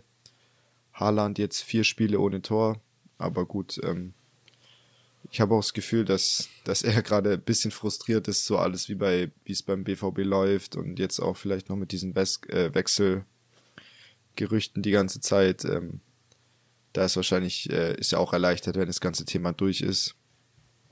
Dann gibt's noch Akanji, der jetzt auch ähm, das verbesserte Angebot abgelehnt hat anscheinend von Dortmund. Also der will wahrscheinlich in die Premier League. Ähm, man hat gleichzeitig noch Schwierigkeiten, den Adiemi-Deal irgendwie durchzukriegen, weil Salzburg da 45 Millionen haben will und ähm, der BVB hat jetzt anscheinend auf 37 Millionen erhöht, was schon eine sehr stolze Summe ist für einen Spieler, der sich bis jetzt nur ja als Talent in einer kleineren Liga bewiesen hat. Aber ja, alles in allem ähm, auf jeden Fall äh, eine Machtdemonstration von Leipzig. Dortmund war nicht geduldig, hat irgendwann ja dann äh, noch das dritte kassiert statt, äh, ja, statt da einfach ähm, die Räume eng zu machen, sah es alles bisschen mehr nach Chaos aus, wo man so hektisch geworden ist, um jetzt wieder zurück ins Spiel zu kommen und das Ganze hat es dann eher noch schlimmer gemacht. Oder wie hast du es gesehen? Ja, also klar, PVB war nicht, wie du sagst, nicht geduldig genug. Die haben das, wurde dann zu hektisch nach dem 2-0 und dann sind sie, sag ich mal, mehr oder weniger auseinandergefallen nach dem 3-0. Dann kam das Tor von Daniel Malen, wo du einen kurzen Ruck so gemerkt hast und gemerkt hast, okay, jetzt wollen sie nochmal komplett Gas geben. Und dann fahren sie sich halt das Ding von Olmo mit zu viel Platz und so. Also es verdient auf jeden Fall 4-1 für Leipzig, sage ich mal.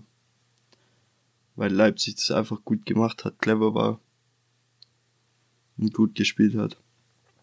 Und ich glaube, das war's dann jetzt auch mit dem Meisterrennen für Dortmund. Das war es davor wahrscheinlich auch schon, natürlich, aber so war immer noch so ein Tick, so, wo, wo man gesagt hat, ja, wenn die Gas geben, wenn die jetzt eine Serie fahren können und ja, aber das, ja, wie wir es eigentlich auch immer gesagt haben, war immer zu unkonstant und ähm, ja, jetzt kann man sogar sagen, hey, ich weiß nicht, ob sowas was mit einer Mannschaft macht, aber ich würde jetzt mal so eine Prediction mal wagen und sagen, hey, vielleicht reicht's ja gar nicht auf den zweiten Platz noch. Ich meine, das ist jetzt vielleicht auch hart zu sagen, aber ich kann mir vorstellen, dass Dortmund dann so eine Mannschaft ist, denen das, äh, da kommen wir auch später dazu noch, wenn wir tippen, denen das vielleicht sogar so, so ein Genickbruch war, quasi, weil sie jetzt nicht mehr dieses Ziel haben, Meister zu werden oder so, dass jetzt, weil jetzt stehen die so im Nichts, sag ich mal. Auf, also klar, auf Rang 2, aber die haben jetzt nichts mehr nach oben zu, zu holen und nach unten ist noch eigentlich genug Platz so, sechs Punkte, dass man dann sagt, hey, weiß nicht, oder dass die sich dann nicht mehr so pushen können. So kommt's mir oft vor bei Dortmund, dass wenn die wieder so einen Einbruch hatten, dass dann im Spiel danach nicht wirklich besser geworden ist. Ja, Dortmund von der Mentalität her, ähm, das ist natürlich jetzt überspitzt gesagt, aber sind sie so ein bisschen wie Hertha in gut? Weil sie halt auch immer so diese, diese Einbrüche haben und dann auseinanderfallen, wenn sie nicht selber das erste Tor machen. Ähm, ist natürlich übertrieben gesagt. Ähm, ich denke trotzdem, dass Dortmund den zweiten Platz hält. Ähm, so wie du hätte ich auch gedacht vor zwei, drei Wochen, aber da haben die ja nochmal gerade mit diesen Nachholspielen echt äh, zweimal 1-0 gewonnen wichtige Siege geholt. Es sind jetzt nur sechs Punkte auf Leverkusen oder neun auf Leipzig. Aber ich denke jetzt gerade, weil dieses Meisterschaftsrennen eigentlich beendet ist, sagen wir eigentlich seit gefühlt sechs Wochen. Und dann kommen sie immer irgendwie nochmal ran, aber können die Chancen nicht nutzen. Ich denke, dass sie relativ frei sind jetzt, weil es gibt in der Saison klar nichts mehr zu holen, aber sie können irgendwie die Saison relativ befreit zu Ende spielen. Und ich denke, dass sie da noch ihre Siege holen, um den Abstand, ähm, ja, zumindest mal vor Leverkusen und Leipzig zu bleiben. Hm. Ja. Aber auf jeden Fall jetzt Kehl ist ja der Umschwung vom Manager Zorg 20 Jahre lang zu Kehl, der auch an der, an der Kaderstruktur plant. Da muss es auf jeden Fall einen Umbruch geben. Sie sind in der Tiefe nicht gut besetzt, sie sind in der Defensive nicht gut besetzt. Ähm, Haaland geht, du hast wieder einige Millionen, die reinkommen, hast natürlich mit Corona, Corona zu kämpfen. Also da ist echt, ähm, bin ich gespannt, was da alles gemacht wird ähm, um da Dortmund eben wieder. Aber man muss trotzdem sagen, die Saison war eigentlich mega unkonstant und trotzdem auch mit vielen Verletzungen und allgemein kein guter Kader, über, überbezahlte wie Brandt oder, oder Schulz und so weiter, die eigentlich als Top-Transfers geholt wurden vor drei Jahren.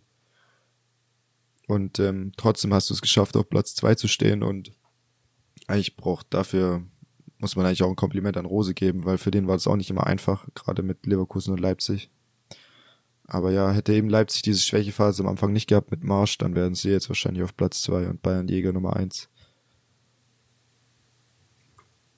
Ja, wollen wir dann zu den letzten zwei Spielen noch kommen Schon. von dem Spieltag? Also Augsburg. Da einmal Augsburg. Schon. Ja. Augsburg gegen Wolfsburg. Ähm, hat sich Augsburg 3-0 durchsetzen können, was auch schon krass ist. Also hätte ich so auch nicht auf dem Schirm gehabt. Bin ich ehrlich, auch wenn wir letzte Woche nicht getippt haben, das hätte ich so nicht erwartet. Iago direkt in der ersten Minute mit einem Tor und dann äh, nach der Halbzeit in der 60. Minute, also 62. und 69. kam dann, sage ich mal, haben sie das Spiel zugemacht oder halt komplett für sich entschieden und äh, ja, man kann dazu nur sagen, dass äh, das ein Spiel auf Augenhöhe war, beide Mannschaften ungefähr gleich von den Chancen her und von den Torschüssen her aber äh, Augsburg einfach eiskalt. Ja, es sind natürlich mega Big Points für Augsburg, nachdem eben Hertha, Bielefeld, der VfB und auch Fürth, wobei das dann nicht mehr so ins Gewicht fällt, alle Punkte liegen gelassen haben. Wolfsburg haben sie damit wieder so eigentlich mit in den Abstiegskampf gezogen. Das sind nämlich auch nur noch fünf Punkte auf dem Relegationsplatz. Also die müssen auf jeden Fall noch zwei Spiele gewinnen, um einfach da auf der halbwegs sicheren Seite zu sein von den letzten sechs Spielen. Ich muss aber auch Augsburg loben. Die spielen, haben teilweise echt schön Fußball gespielt, gerade bei dem 3-0 von Pedersen, wie da der Ball gelaufen ist. Ähm, deswegen Respekt an die. Ähm, die haben einen großen Schritt gemacht, sind natürlich noch nicht durch, aber man sieht, dass das auf jeden Fall eine Mannschaft ist, die mehr Qualität in, in den eigenen Reihen hat als Bielefeld oder Hertha zum aktuellen Zeitpunkt oder in der aktuellen Form. Ja. Ähm, ja, hast du noch was zum Spiel? Ansonsten kommen wir zu Gladbach gegen Mainz. Ja, hab nichts mehr. Ähm, Gladbach gegen Mainz 1-1 ausgegangen. Ähm, Sommer hat überragend gehalten. Ich habe von dem Spiel nicht viel gesehen, außer die Paraden von Sommer. Äh, ich glaube, Embolo hat 1-0 für Gladbach gemacht. Oh. Und äh, noch eine andere Sache, die ziemlich krass ist. Ähm, und zwar hat Bayern ein 13-jähriges Talent geholt von Gladbach mit dem Namen äh, Mike Wisdom. Und zwar das Gesamtpaket beläuft sich auf 300.000 Euro. Und davon sind, glaube ich, nur 20.000 Euro Ablöse. Der Rest ist quasi für Familie. Du musst natürlich, die Familie muss umziehen. Du musst denen auch irgendeinen Anreiz geben, in eine andere Stadt zu ziehen. Quasi für den 13-jährigen Sohn. Ähm, ist auf jeden Fall krass, äh, welche Dimensionen das im Fußball angenommen hat, dass die Spieler immer jünger werden. Das soll jetzt für die, für die Bayern nur 15 spielen. Leverkusen und Dortmund waren auch an dem dran. Aber ja, die Talente kommen immer früher, weil die mit 18 jetzt mittlerweile schon 50 Millionen kosten. Aber man kann es aus strategischer Sicht natürlich verstehen, wenn du irgendwie 10, 10, 13, 14-Jährige für 300.000 holst, ähm, dann hast du dafür 3 Millionen gezahlt und dann schafft es einer von denen mal in den Profikader und der hat äh, nur, weil er es in den Profikader schafft, schon einen 5 Millionen Euro Marktwert und dann hast du dein Geld im Prinzip schon wieder drin. Also ist natürlich krass. Du weißt nicht, ob der sich mit 14 ins Kreuzband reißt oder sonst was. Ich wünsche ihm natürlich die beste Entwicklung, gerade jetzt, wo er bei Bayern ist. Ähm, aber es ist schon krass, wenn du überlegst, so ein 13-Jähriger kostet 300.000 Euro im Gesamtpaket. Und äh, du weißt letztendlich gar nicht, wie er sich in den entscheidenden Jahren wirklich entwickelt. Ja. Schon. Ja, dann äh, würde ich sagen, abschließend zum Spieltag kommen wir zu den Duellanten der Woche. Willst du anfangen? Ja, also ich habe äh, im Tor Ortega von Bielefeld, weil das eben eh ein Top-Torwart ist, eigentlich gefühlt in jedem Spiel richtig gut hält und jetzt eben, weil ich das Spiel halt am meisten verfolgt habe mit oder gegen Stuttgart, und Stuttgart ja so krasse X-Goals hatte und auch so viele Chancen und der einfach alles wegpariert hat. Auch wenn vieles vielleicht zu arg auf den Mann geschossen war, trotzdem musst du die erstmal halten. Und ich glaube, wenn da ein anderer gestanden wäre, wäre das auf jeden Fall nicht so ausgegangen. Ja, der steht wahrscheinlich auch nächstes Jahr nicht mehr im Tor von ja. Bielefeld. Da hat Bayern Interesse gezeigt als Nummer zwei, aber ich glaube, das Ding ist durch und Ulreich soll, soll verlängern. Leverkusen ist interessiert, um irgendwie diesen Konkurrenzkampf mit Radetzky bisschen anzufeuern und auch Augsburg, um äh, als neue Nummer eins, wobei ich das nicht ganz verstehen kann, weil ich finde, dass Giekewitz echt ein sehr guter und auch underrateder Torwart ist in der Bundesliga. Auf jeden Fall. Und äh, ich habe im Tor Riemann von Bochum, einfach krass. weil er zwei Tore vorbereitet hat und das auch äh, eigentlich nie vorkommt bei einem Torwart. Dazu hat er auch noch ordentlich gehalten. Sie haben gegen Hoffenheim gewonnen und ja, deswegen hat er es ja. bei mir ins Tor geschafft. Passt.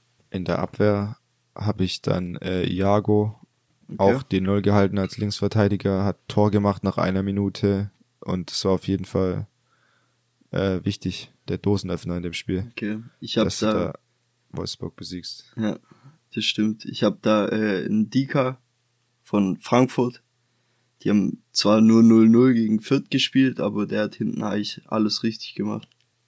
Genau. Okay, ja. Da habe ich das Spiel, habe ich eigentlich nichts davon gesehen, um das zu bewerten. Mhm. Aber natürlich ist das immer die Hauptaufgabe von den, von den Abwehrleuten. Ähm, Im Mittelfeld habe ich Leimer, der für mich auf jeden Fall Spieler des Spieltags ist, mit zwei Toren gegen Dortmund auch einen Assist und ansonsten sehr stark im Mittelfeld. Ich habe auch Leimer. Damit denselben. Okay, und im Angriff habe ich in Kunku Tor und zwei Vorlagen. Für mich noch nennenswert Gnabry, der eben nach einer Einwechslung äh, das ja, spielentscheidende Tor macht und auch noch 4-1 vorbereitet. Da war ja jetzt auch im Gespräch, dass Nkunku ein möglicher Nachfolger von Gnabry sein könnte, einfach weil sein Vertrag ausläuft 2023. Ähm, aber ist wahrscheinlich nur irgendwo realistisch, wenn man Gnabry die Saison für 50 Millionen, um die 50 Millionen verkaufen könnte. Ansonsten wird Bayern sich den Kuku nicht leisten können und äh, RB will anscheinend auch von Bayern mehr als von anderen Vereinen, weil sie eben schon ähm, ja, ziemlich bei denen zugegriffen haben in der letzten, im letzten Jahr. Aber ja, ich hoffe einfach, dass Gnabry verlängert. Das wäre natürlich Worst Case, wenn wir den ablösefrei 2023 verlieren nach Alaba und, und Süle und Tulisso. Also wenn man halt seine eigenen so Assets im Verein äh, gar nicht. Bayern ist ein sehr schlechter Verkäuferverein, was das angeht, und ich hoffe einfach, dass das wieder besser wird. Aber ja, wen hast ja. du im Angriff? Im Angriff habe ich diesmal was ganz anderes. Ich habe Alario von Leverkusen weil der ein richtig schönes Tor gemacht hat, in meinen Augen. So, wie du schon gesagt hast, so Lewandowski-Style-mäßig. Und ich habe ihn einfach genommen, weil er auch ein Spieler ist, der für mich sehr, sehr underrated ist. Ist ein Stürmer, der immer eigentlich im Schatten stand von Schick und auch die Jahre davor immer bei Leverkusen eigentlich immer im Schatten stand und nie der Hauptstürmer war. Aber ich finde, der ist äh, trotzdem sehr, sehr stark wenn er dann reinkommt. Also ich könnte mir den in, sag ich mal, 50 Prozent der Mannschaften in der Bundesliga als Hauptstürmer vorstellen. Also als äh, Spitze, quasi nicht als Joker wie bei, bei Leverkusen, sondern als richtiger mhm. Stammspieler. Ja, 50 Prozent ja wahrscheinlich sogar zu wenig, weil 50 Prozent ja. heißt ja so alles ab Köln oder so. Genau oder ab Frankfurt äh, würde er dann nicht mehr spielen, aber ich denke mal, der würde überall spielen, außer vielleicht bei, bei Bayern oder bei Leipzig vor Silver. Ich meine, selbst bei Dortmund, wenn Haaland weg ist, könnte er quasi so eine Art Nachfolger sein. Ja, genau, deswegen habe ich den. Ob das dann ganz reicht, weiß man nicht, aber gebe ich dir auf jeden Fall recht. Ähm, zwei so Stimmen zu haben, ist wichtig, gerade wenn jetzt schick ausfällt, dass du so einen Mann noch hast, der, der einfach ein guter Neuner ist und die Tore macht. Ja. Jo. Okay, dann haben wir die Bundesliga abgeschlossen. Äh, dann wollen wir jetzt kurz auf die WM 2022 eingehen, war ja die Auslosung. Ich fand, äh, hast du die Auslosung gesehen? Nee, ich habe sie nicht angeschaut. Ich habe aber die äh, Lostöpfe danach gesehen oder wie es mhm. jetzt finally ist. Ja. ja, die finalen Gruppen. Ja, ich fand auf jeden Fall ziemlich peinlich, wie sich Infantino, also der FIFA-Präsident, wiedergegeben hat hat direkt wieder gesprochen von der besten WM aller Zeiten. Äh, mit der ganzen Vorgeschichte und jetzt eine Winter-WM und der Austragungsort natürlich. Also das finde ich natürlich wieder ziemlich heuchlerisch, sowas zu behaupten. Äh, Gerade weil natürlich jeder weiß, unter welchen Umständen diese WM vergeben wurde und wie die Stadien gebaut wurden und so weiter. Man hat dann irgendwie so so Sprechchöre angestimmt, so auf drei rufen alle Katar, Katar, Katar, gefühlt keiner hat mitgemacht und dann noch FIFA, FIFA, FIFA und da musste gefällt, äh, gefühlt selber noch ins Mikro mitrufen, dass man irgendwas hört. Also sorry, äh, peinlicher kann man sich nicht geben als der Typ. Ist einfach schlimm. Äh, wer auf jeden Fall ein gutes Zeichen gesetzt hat, ist Italien, die die WM einfach boykottieren. Finde ich äh, sehr löblich einfach mal für die Menschenrechte einzustehen. Und was ich auch krass finde, ist, dass Chiellini und Bonucci äh, in ihrer Karriere höchstwahrscheinlich nie ein äh, K.O.-Spiel in einer WM selber gespielt haben. Wenn du überlegst, was für äh, Innenverteidiger-Legenden das sind. Ähm, dann muss ich noch sagen, also Deutschland-Gruppe ist nicht schlecht, also ist eigentlich gut, aber machbar natürlich. Eigentlich muss für Deutschland jede Gruppe machbar sein gegen Spanien wird natürlich mega interessant. Hat man vor zwei Jahren 6-0 verloren. Ist jetzt natürlich, äh, sind andere Gegebenheiten, neuer Trainer, ähm, wieder ein bisschen Aufbruchsstimmung, weil man bis jetzt auf, bis auf Niederlande jedes Spiel gewinnen konnte, auch wenn die Mannschaften nicht so stark waren. Dann kriegt man noch Neuseeland oder Costa Rica. Gegen Costa Rica hat man ja, glaube ich, das Eröffnungsspiel 2006 gehabt, wo Lahm den Ball so in, in Winkel geschlänzt hat. Das fällt mir da noch ein äh, wo man dann 4-2 gewinnen konnte. Und da hat man noch mit Japan zu tun. Ähm, ja, darf man natürlich nichts auf die leichte Schulter nehmen. Sonst verabschiedet man sich auch schnell wieder aus so einem Turnier. Ja. Ich glaube auch gerade, dass Japan sehr, sehr, sehr stark wird. Also, die haben sehr, sehr viele Bundesligisten drinne, wo die alle, sag ich mal, richtig gute, gute Runden spielen. Wie du vorher schon erwähnt hattest, Asano oder Endo oder Endo, auch ja. Ito. Also, die haben sehr viel, ähm, ja, sehr viel gute Spieler auch dabei. Also ich glaube, das ist mit die schwierigste Gruppe, würde ich fast schon sagen. Mit Gruppe F. Also sonst sehe ich da eigentlich überall die Favoriten, dass die natürlich wieder quasi die einfacheren Gegner haben. Oft ist ja so in den Gruppenphasen, dass einer drin ist, der, wo man sagt, klarer Favorit, zum Beispiel Belgien oder sowas, und dass dann nicht mehr groß was dahinter steht. Und erst, dass es in den nächsten Spielen quasi, wenn es dann in die äh, nächste Runde geht oder in die Achtelfinale oder so, dass da dann die größeren aufeinandertreffen. Aber zum Beispiel Gruppe F auch mit Belgien, Kroatien finde ich auch krass. Es sind auch zwei richtig starke Mannschaften mit drinne. Ja, es gab ja auch immer ein bisschen den Fluch von dem WM-Sieger, dass er im Folgejahr irgendwie entweder nicht mehr qualifiziert war oder in der Vorbereitung, äh, in der, in der Gruppenphase rausgeflogen mhm. ist. Glaube ich jetzt nicht, dass das äh, Frankreich passieren wird. Einfach weil sie zu stark sind, der Kader zu tief ist. Klar, Dänemark wird bestimmt schwierig, aber ich glaube gerade so Tunesien oder die anderen Playoff-Gegner, wo man glaube ich Peru, Australien und die dritte Flagge erkenne ich jetzt gerade nicht, das ist ganz klein, da sind drei Flaggen einge eingeblendet quasi aus den Playoff-Spielen, die es noch werden können. Ah, da denke ich einfach, dass sie da wahrscheinlich. Arabische Emirate. Es ist okay. Ja. Da, da denke ich schon, dass sie da auf jeden Fall eine Runde weiterkommen. Ähm, was ich, was mich auf jeden Fall gefreut hat, ist, dass sich Lewandowski mit Polen noch qualifizieren konnte. Hat da auch äh, einen sehr wichtigen Elfmeter verwandelt, haben dann noch 2-0 gewonnen. Aktuell werden 19 Bayern-Spieler qualifiziert es könnten, glaube ich, noch 20 werden, wenn Singh sich mit Neuseeland qualifiziert. Ähm, und äh, ja klar, ich glaube, Süle kommt dann noch weg, wenn dann die WM wieder anfängt, weil er dann bei Dortmund ist. Aber auch cool, er trifft ja auf, Lever auf Messi mit Argentinien und ähm, CR7 hat sich auch qualifiziert mit Portugal. Also darf man die Topstars auf jeden Fall bei der WM äh, sehen, wenn man, wenn es einen dann interessiert. Ich kann auch jeden verstehen, der sich das nicht anschaut. Ich denke, ich werde es mir aber trotzdem anschauen, weil ich einfach ja, ein zu großer Fußballfan bin, um sowas, um eine WM nicht zu schauen. Jo. Ähm, ja, ansonsten, ich denke, zur WM werden wir noch genug Gesprächsstoff haben, wenn äh, ja die Zeit bisschen voranschreitet und die WM näher rückt. Da können wir dann auch da mal Top 5 machen, äh, Top 5 Geheimfavoriten oder Top 5 äh, Turnierfavoriten oder ja, Überraschungsmannschaften oder was auch immer. Also da wird man noch genug zu sprechen haben, äh, wenn es dann soweit ist im November. Aber jetzt wollen wir uns erstmal auf das Wesentliche konzentrieren und das ist jetzt erstmal der nächste Spieltag und im Anschluss dann die Champions League diese Woche. Also willst du anfangen? Ja. Stuttgart gegen Dortmund direkt Freitagsspiel. Genau, direkt das Freitagsspiel. Aber das kann ich mir auch wieder nicht anschauen.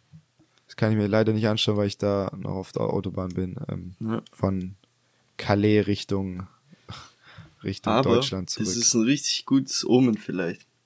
Also ich meine, ich erinnere mich, wenn ich das Duell sehe, halt immer an das 4-4 damals. Ich weiß nicht, ob dir das noch äh, was sagt. Natürlich. Genau. Äh, Gentner hat das 4-4 gemacht. Richtig, gell? richtig. Und das war ein oh, legendäres war, so ein Spiel. Spiel. Und äh, ich weiß noch, wir waren damals in England von der Schule aus und wir sind an dem Tag zurückgefahren. Deswegen ist es vielleicht ein gutes Omen, dass du an dem Tag auch, sag ich mal, wieder zurückfährst. und äh, wer weiß. Also ich sag 2-2. Ich hoffe einfach, dass äh, Dortmund einfach geknickt ist, dass bei denen jetzt das Meisterschaftsrennen komplett vorbei ist und dass sie diese Klatsche nicht einfach so wegstecken. Dann eventuell wird in dieser Woche noch das mit Haaland äh, bekannt gegeben, wohin das geht oder so.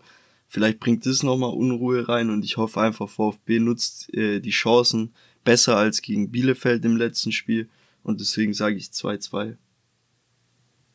Ich hoffe. 2 -2. Ja, ich bin jetzt, ich, ich mache mir jetzt auch wieder ein bisschen selber zum Affen. Gerade eben habe ich gesagt, ja, Dortmund wird wahrscheinlich den zweiten Platz halten können.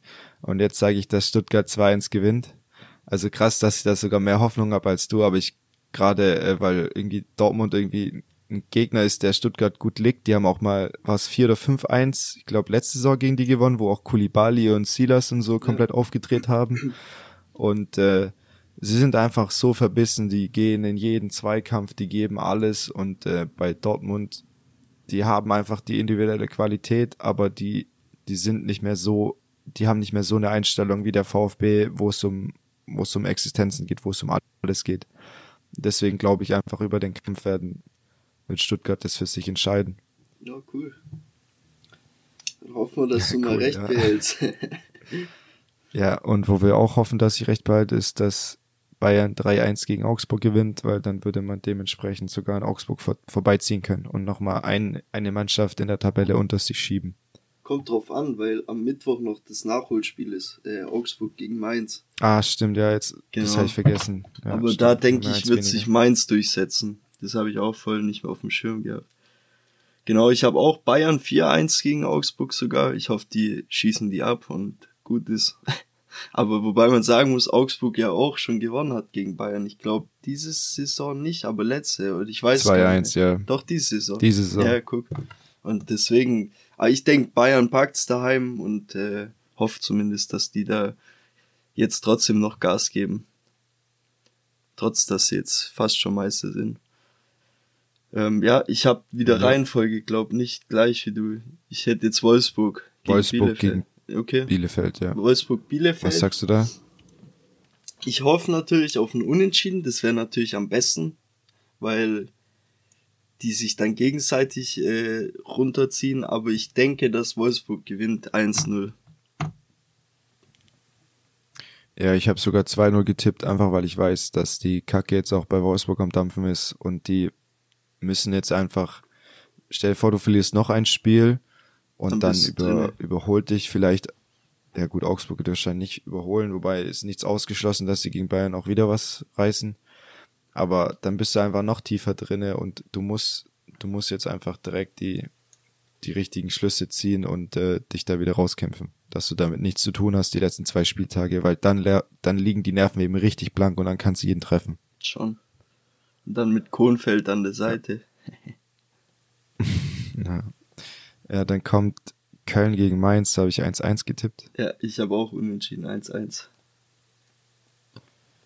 Dann Fürth gegen Gladbach, sage ich, Gladbach gewinnt 2-1 und äh, ja, ist dann eigentlich nicht abgestiegen. Haben jetzt 34 Punkte, also sind noch komfortabel 8 Punkte weg, aber mach, machen den letzten Schritt voll.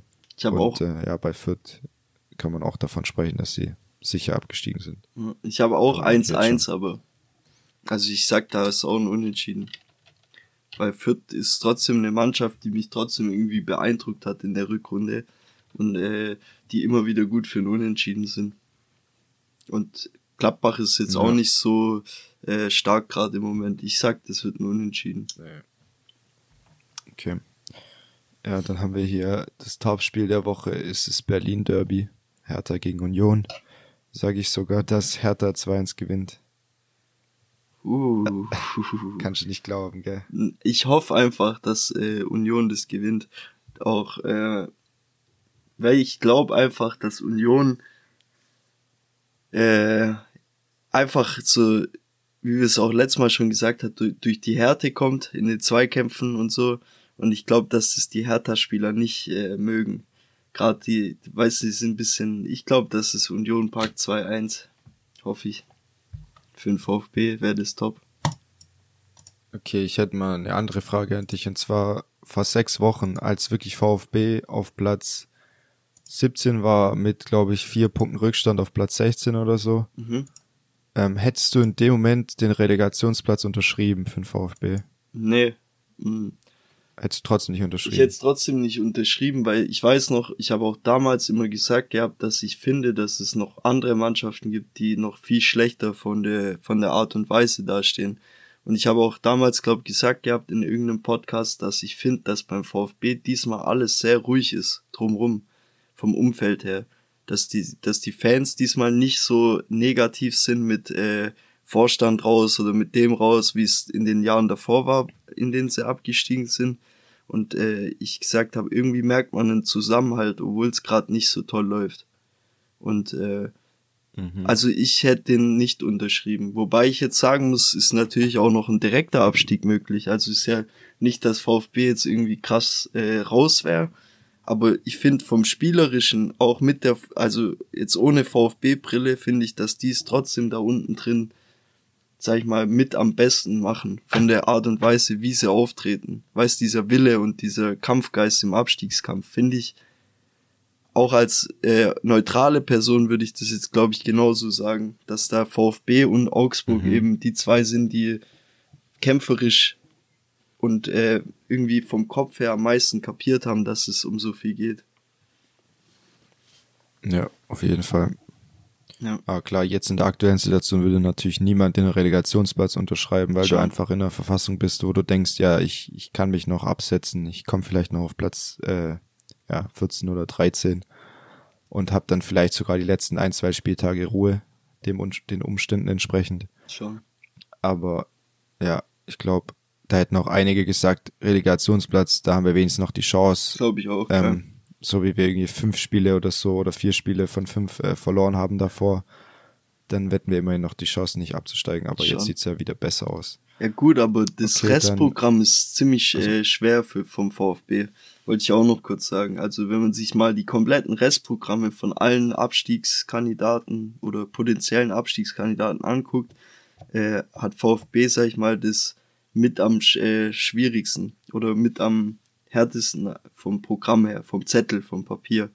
Aber genau das ist auch meine Hoffnung irgendwo, weil ich sag, hey, meistens sind die Spiele, die man vermeintlich gewinnen muss, wie jetzt gegen Bielefeld oder sowas, sind viel schwieriger als gegen Leute, die eventuell oben drin stehen oder im Mittelfeld, für die es um nicht mehr viel geht, die vielleicht sagen, boah, ich schon lieber mich oder ich will nicht jetzt so in die Zweikämpfe, dass ich mich verletze oder so.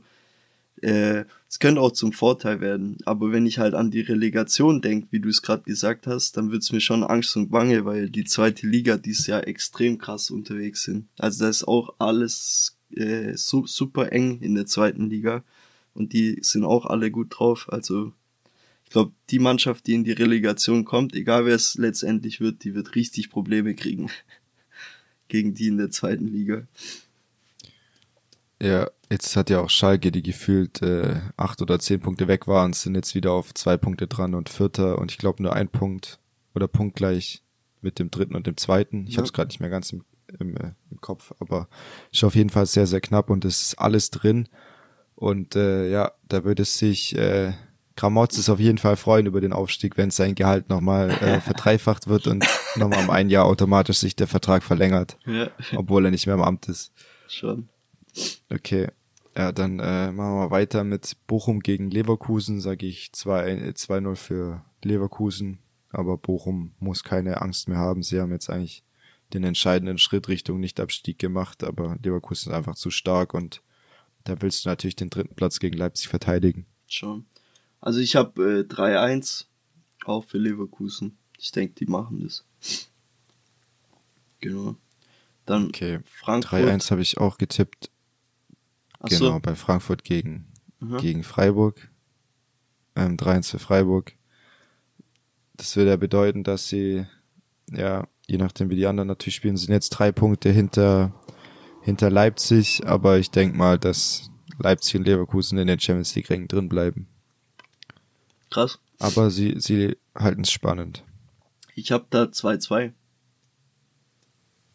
Also ich dachte, dass da äh, Frankfurt auf jeden Fall einen Unentschieden packt zu Hause. Aber gut. Ja, Frankfurt ist auch eine Mannschaft, die ich irgendwie im Moment nicht gut einschätzen kann. Sie haben jetzt vier Spiele nicht verloren. Ich glaube, die vier Spiele davor haben sie alle verloren. Ja, also irgendwie vier Spiele hintereinander. Aber jetzt haben sie zwei Unentschieden, zwei Siege. Ich weiß nicht so richtig, wo die gerade stehen. Mhm.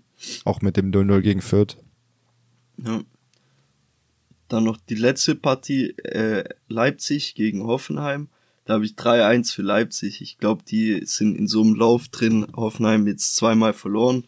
Wobei man sagen muss, Hoffenheim tut sich gegen die vermeintlich äh, schwächeren Mannschaften oder die, die eben halt auch einen anderen Fußballstil äh, spielen, tun die sich eben mega schwer, wenn sie selber das Spiel machen müssen. Und gegen Leipzig müssen sie das wahrscheinlich nicht und können eher auf die Konter setzen und so. Da tun die sich schon, sag ich mal, wieder einfacher oder leichter. Aber ich glaube trotzdem, dass äh, Leipzig mit dem Lauf, den die gerade haben, sich 3-1 durchsetzt. Ja, unterstreiche ich. Oder unterschreibe ich, wie du Gut. immer so schön sagst. ähm, ich schreibe, ich habe auch 3-1 getippt und bin mal gespannt, ob Hoffenheim jetzt wieder ihre ihre ja zwei, zwei Niederlagen hintereinander die Serie wieder brechen kann und Sonst wird es ja auch von hinten wieder eng, wenn Köln und Union kommen, dass du quasi den Playoff-Platz für die Europa League verlierst. Also die wollen natürlich auch international spielen, um sich da eben einfach äh, Spielern, die man holen möchte, eine bessere Perspektive zu bieten, sich zu entwickeln und es ist einfach schwieriger, wenn man eben nicht in der Europa League spielt, für so einen Verein, der sich noch in der Entwicklungsphase befindet. Mhm. Ja. Okay, ähm, dann wollen wir zur Champions League kommen. Äh, fangen wir mal an mit dem, Spiel, mit dem Spiel Benfica gegen Liverpool. Ähm, bei Benfica habe ich jetzt gelesen, dass soll Roger Schmidt ähm, der nächste Trainer werden ab dem Sommer. Der war ja auch schon bei Leverkusen und ich glaube bei noch irgendeiner Mannschaft, die kriege ich jetzt gerade nicht mehr zusammen. Hätte ja dann auch einen Schützling von der Nationalmannschaft mit Julian Weigel, dessen Nominierung ich auch überraschend fand. Einfach weil ich den natürlich nicht mehr so auf dem Schirm habe, weil ich die portugiesische Liga jetzt außer mal die Tabelle nicht wirklich verfolge oder Spiele anschaue. Weigel hat mir eigentlich damals bei Dortmund gut gefallen, hat dann irgendwie bisschen stagniert und ist dann den Schritt gegangen. Ähm, aber ja, bin ich mal gespannt. Ich habe auf jeden Fall 2-0 für Liverpool getippt und denke, dass die auf jeden Fall ins Halbfinale einziehen werden. Mhm. Weil die einfach ja, eine gute Abwehr haben und Musala einfach Unterschiedsspieler vorne drin. Okay. Also ich habe. Ja, was denkst du? Ich habe auch 2-1 Liverpool. Weil es eben ja auch in Benfica ist, also in Lissabon. Ich glaube, dass die da trotzdem mit den Fans und alles, das wird ein enges Spiel trotz alledem. Aber ja, ich habe auch für Liverpool. 2-1. Gut, dann spielt noch Man City gegen Atletico. Mhm. Es ist so eine Mannschaft, die eigentlich für wunderschönen Fußball steht und die andere wiederum, die für zerstörerischen Fußball steht. Mit Diego Simeone. Ähm, ich habe noch gelesen, dass Atletico sehr gute Karten hat, äh, die Baller ablösefrei zu verpflichten. Das wäre ich auch ein Spieler, wo der eigentlich ziemlich gut hinpassen würde, finde ich, so nach Italien zu Atletico. Ähm, und ich tippe aber 1-0 für Man City. Einfach okay. äh, ja wenig Tore wegen dem zerstörerischen Fußball von Simeone. Ich sag. Äh, Aber Man City gewinnt trotzdem ihr Heimspiel. Ich sag 3-1, weil ich glaube, dass sich der schöne Fußball durchsetzen wird. Gegen den zerstörerischen. Also 3-1. Ja, ich ich würde es mir wünschen. Ja. Wäre natürlich geile Halbfinale. Ich meine, die Mannschaft, also der Sieger von, von dem Spiel würde dann auf den Sieger, beziehungsweise von der, von den beiden Spielen, würde dann auf den Sieger von Chelsea gegen Real Madrid treffen. Da habe ich jetzt fürs Hinspiel 1-1 getippt. Okay. Ich finde es schwierig. Real Madrid hat äh, gegen PSG natürlich ähm, mega ähm, so Zeichen gesetzt, haben aber über den Großteil der ja, der 180 Minuten eben nicht dominiert und dann durch die Brillanz von Benzema das Spiel noch drehen können, auch mit bisschen Glück. Ähm, Deswegen, sie sind sehr abhängig von Real, hat man, äh, von Real, von Benzema, hat man auch im Klassiko gesehen, wo sie einfach 4-0 von Barca abgeschossen wurden und das Spiel hätte auch 7-0 oder 8-0 ausgehen können. Ähm, da hat man auch gesehen, wie unkonstant der Abschluss von Vinicius ist, der auch mal durch war und äh, das Ding einfach nicht machen konnte. Das ist eigentlich diese Saison viel besser geworden bei ihm, deswegen ist er auch, ähm, hat er auch sehr viele Torbeteiligungen. Aber ja, gerade das Spiel im, im Klassiko hat eben eher an die letzten zwei Jahre erinnert, wo er einfach äh, dribbeln kann wie kaum ein anderer, aber vom Tor einfach nicht die richtigen Entscheidungen trifft. Ähm, eine Sache noch dazu, ich fand es sehr äh, interessant, dass Azar hat jetzt in, in den drei Jahren, wo er da ist, genauso viele Verletzungen wie Torbeteiligungen. Und zwar 16 an der Zahl musst du auch mal überlegen, wie viel Geld die für den auf den Tisch gelegt haben und der wird auch jenseits von 20 Millionen Euro brutto verdienen im Jahr. Also und ist dazu noch ohne Minute im Klassiko. Also mhm. ja, wir haben ja schon mal über Fehleinkäufe geredet und ich denke, die Statistik äh, ja, spiegelt es sehr gut wider, warum, wir, warum ich den da auch auf Platz 1 gesehen habe. Ja. Also ich habe äh, 2-0 für Chelsea. Ich glaube, Chelsea wird sich da durchsetzen. Und äh, genau, weil ich einfach glaube, dass Chelsea einfach auch ein bisschen pfiffiger in der in der Verteidigung ist, als PSG das war. Und dass es da Benzema und wie sie alle heißen, Vinicius und so, dass die es viel, viel schwieriger haben noch als gegen äh, PSG. Ja, Chelsea ist mit ihrer Dreierkette auch immer gut darin, Beton anzurühren. Jo. Und dann einfach schnellen Fußball nach vorne zu spielen und die ein, zwei Nadelstiche im Spiel zu setzen. Schon. Und Ja, äh, dann, kommen wir, schon zur, ja, zum letzten Villarreal gegen Bayern. Das wird ein ganz krass, krasses Spiel. Von der Einschätzung her kann ich da, also ich habe eine Tendenz, aber ich finde, da könnte alles passieren, weil Bayern könnte Villarreal überrennen, was ich nicht glaube, weil Villarreal, ich habe die auch schon letztes Jahr beobachtet, die spielen einfach so ein, ich finde, das kann man so wie mit Atletico ein Stück weit vergleichen, aber es ist noch viel intelligenter irgendwie in der Verteidigung. Ich finde, die machen das so krass, deswegen ich sag, das ist ein 1-1 äh, im Hinspiel. Zu unentschieden. Okay, ja, wäre auch nicht das erste Mal, dass sowas auch gegen Bayern äh, passiert, wo man einfach im Hinspiel nicht überzeugt und dann in, im Rückspiel hoffentlich in der Allianz Arena das Ding dann noch rumreißt. Ich habe aber in dem Fall 3-1 für Bayern getippt, weil du sagst, äh, es kann alles passieren. Ich bin extrem auf den Matchplan von Unai Emery gespannt, der ja auch echt ein äh, genialer Trainer ist. Und äh, ich bin auch äh, gespannt, wer alles spielen wird, ob Süle wieder zurückkehrt in die Startelf. Ich denke nicht, dass er Nian Su schon ähm, eben da vertraut in so einem wichtigen Spiel. Davis wird wahrscheinlich im Rückspiel wieder zur Verfügung stehen, was natürlich extrem wichtig ist. Aber ja, wir werden sehen. Ich hoffe natürlich, dass äh, das so, so wenig anbrennt wie möglich, das Spiel, dass man dann nicht äh, ja, mit, mit, mit, Bauch, mit Bauchweh ins Rückspiel gehen muss. Ja. Vielleicht spielen sie auch mit zwölf. Vielleicht spielen sie auch mit zwölf. Ja, der zwölfte Mann kann so ein Spiel schon entscheiden. Äh, nee, Spaß beiseite. Klar, kann auch sein, Bayern setzt sich durch im, im Hinspiel. Wie du sagst, 3-1 kann natürlich alles passieren. Äh, ich glaube, alle, die jetzt da im Viertelfinale stehen, haben eine Daseinsberechtigung und ich fand halt Villarreal in dem Spiel gegen Juve hat's mir einfach nochmal gezeigt, wie sehr die Taktik äh, von Villarreal aufgehen kann, wie man quasi seine ja, die andere Mannschaft so zerstörerisch äh, ver- wegverteidigen kann und, und selber Nadelstiche setzen durch einmal vors Tor kommen und so. Also die- Villarreal wird ein ganz, ganz unangenehmer Gegner. Ja, Ja, glaube ich auch. Ich hoffe aber letztendlich, dass es mehr an Juve lag als in Villarreal. das kann auch sein, ja. Weil eben so Spieler wie Chiesa noch gefehlt haben. Und Schon. Bayern hat eben Coman und Sané, die echt in einer sehr guten Form sind und auch Gnabry, der sich jetzt wieder empfiehlt. Ja, Ähm, deswegen, ja, ich bin sehr gespannt. Ich freue mich auf die Spiele. schon. Äh, ich freue mich auch wieder, wenn ich wieder in Deutschland bin. Ähm, dann können wir die Folgen auch wieder äh, quasi gemeinsam aufnehmen und nicht mit der Online-Lösung. Ja, Schauen wir mal, wie wir das in Zukunft machen. auf jeden Ähm, Fall. Und ja, ich bin auf jeden Fall froh, dass wir die Folge wieder aufnehmen konnten, dass es dir dementsprechend wieder gut geht. Ja, Ähm, und äh, ist jetzt auch die längste Folge geworden, die wir je hatten. Wir mussten ja einen kleinen Cut machen nach, glaube ich, 24 Minuten. Sind jetzt bei über anderthalb Stunden. Auf jeden Fall sehr lang geworden, aber wir hatten ja auch noch ein bisschen mehr Gesprächsstoff, weil wir eben zwei Folgen, zwei Wochen keine Folgen machen konnten. ein bisschen Nachholbedarf. Ja. Also ja, in dem Sinne wünsche ich allen, was ist denn heute Montag, eine schöne Woche und äh, ja, hoffentlich, dass alle gesund bleiben und man sich dann nächste Woche wieder hört. Mit hoffentlich einem positiven Ergebnis von Bayern.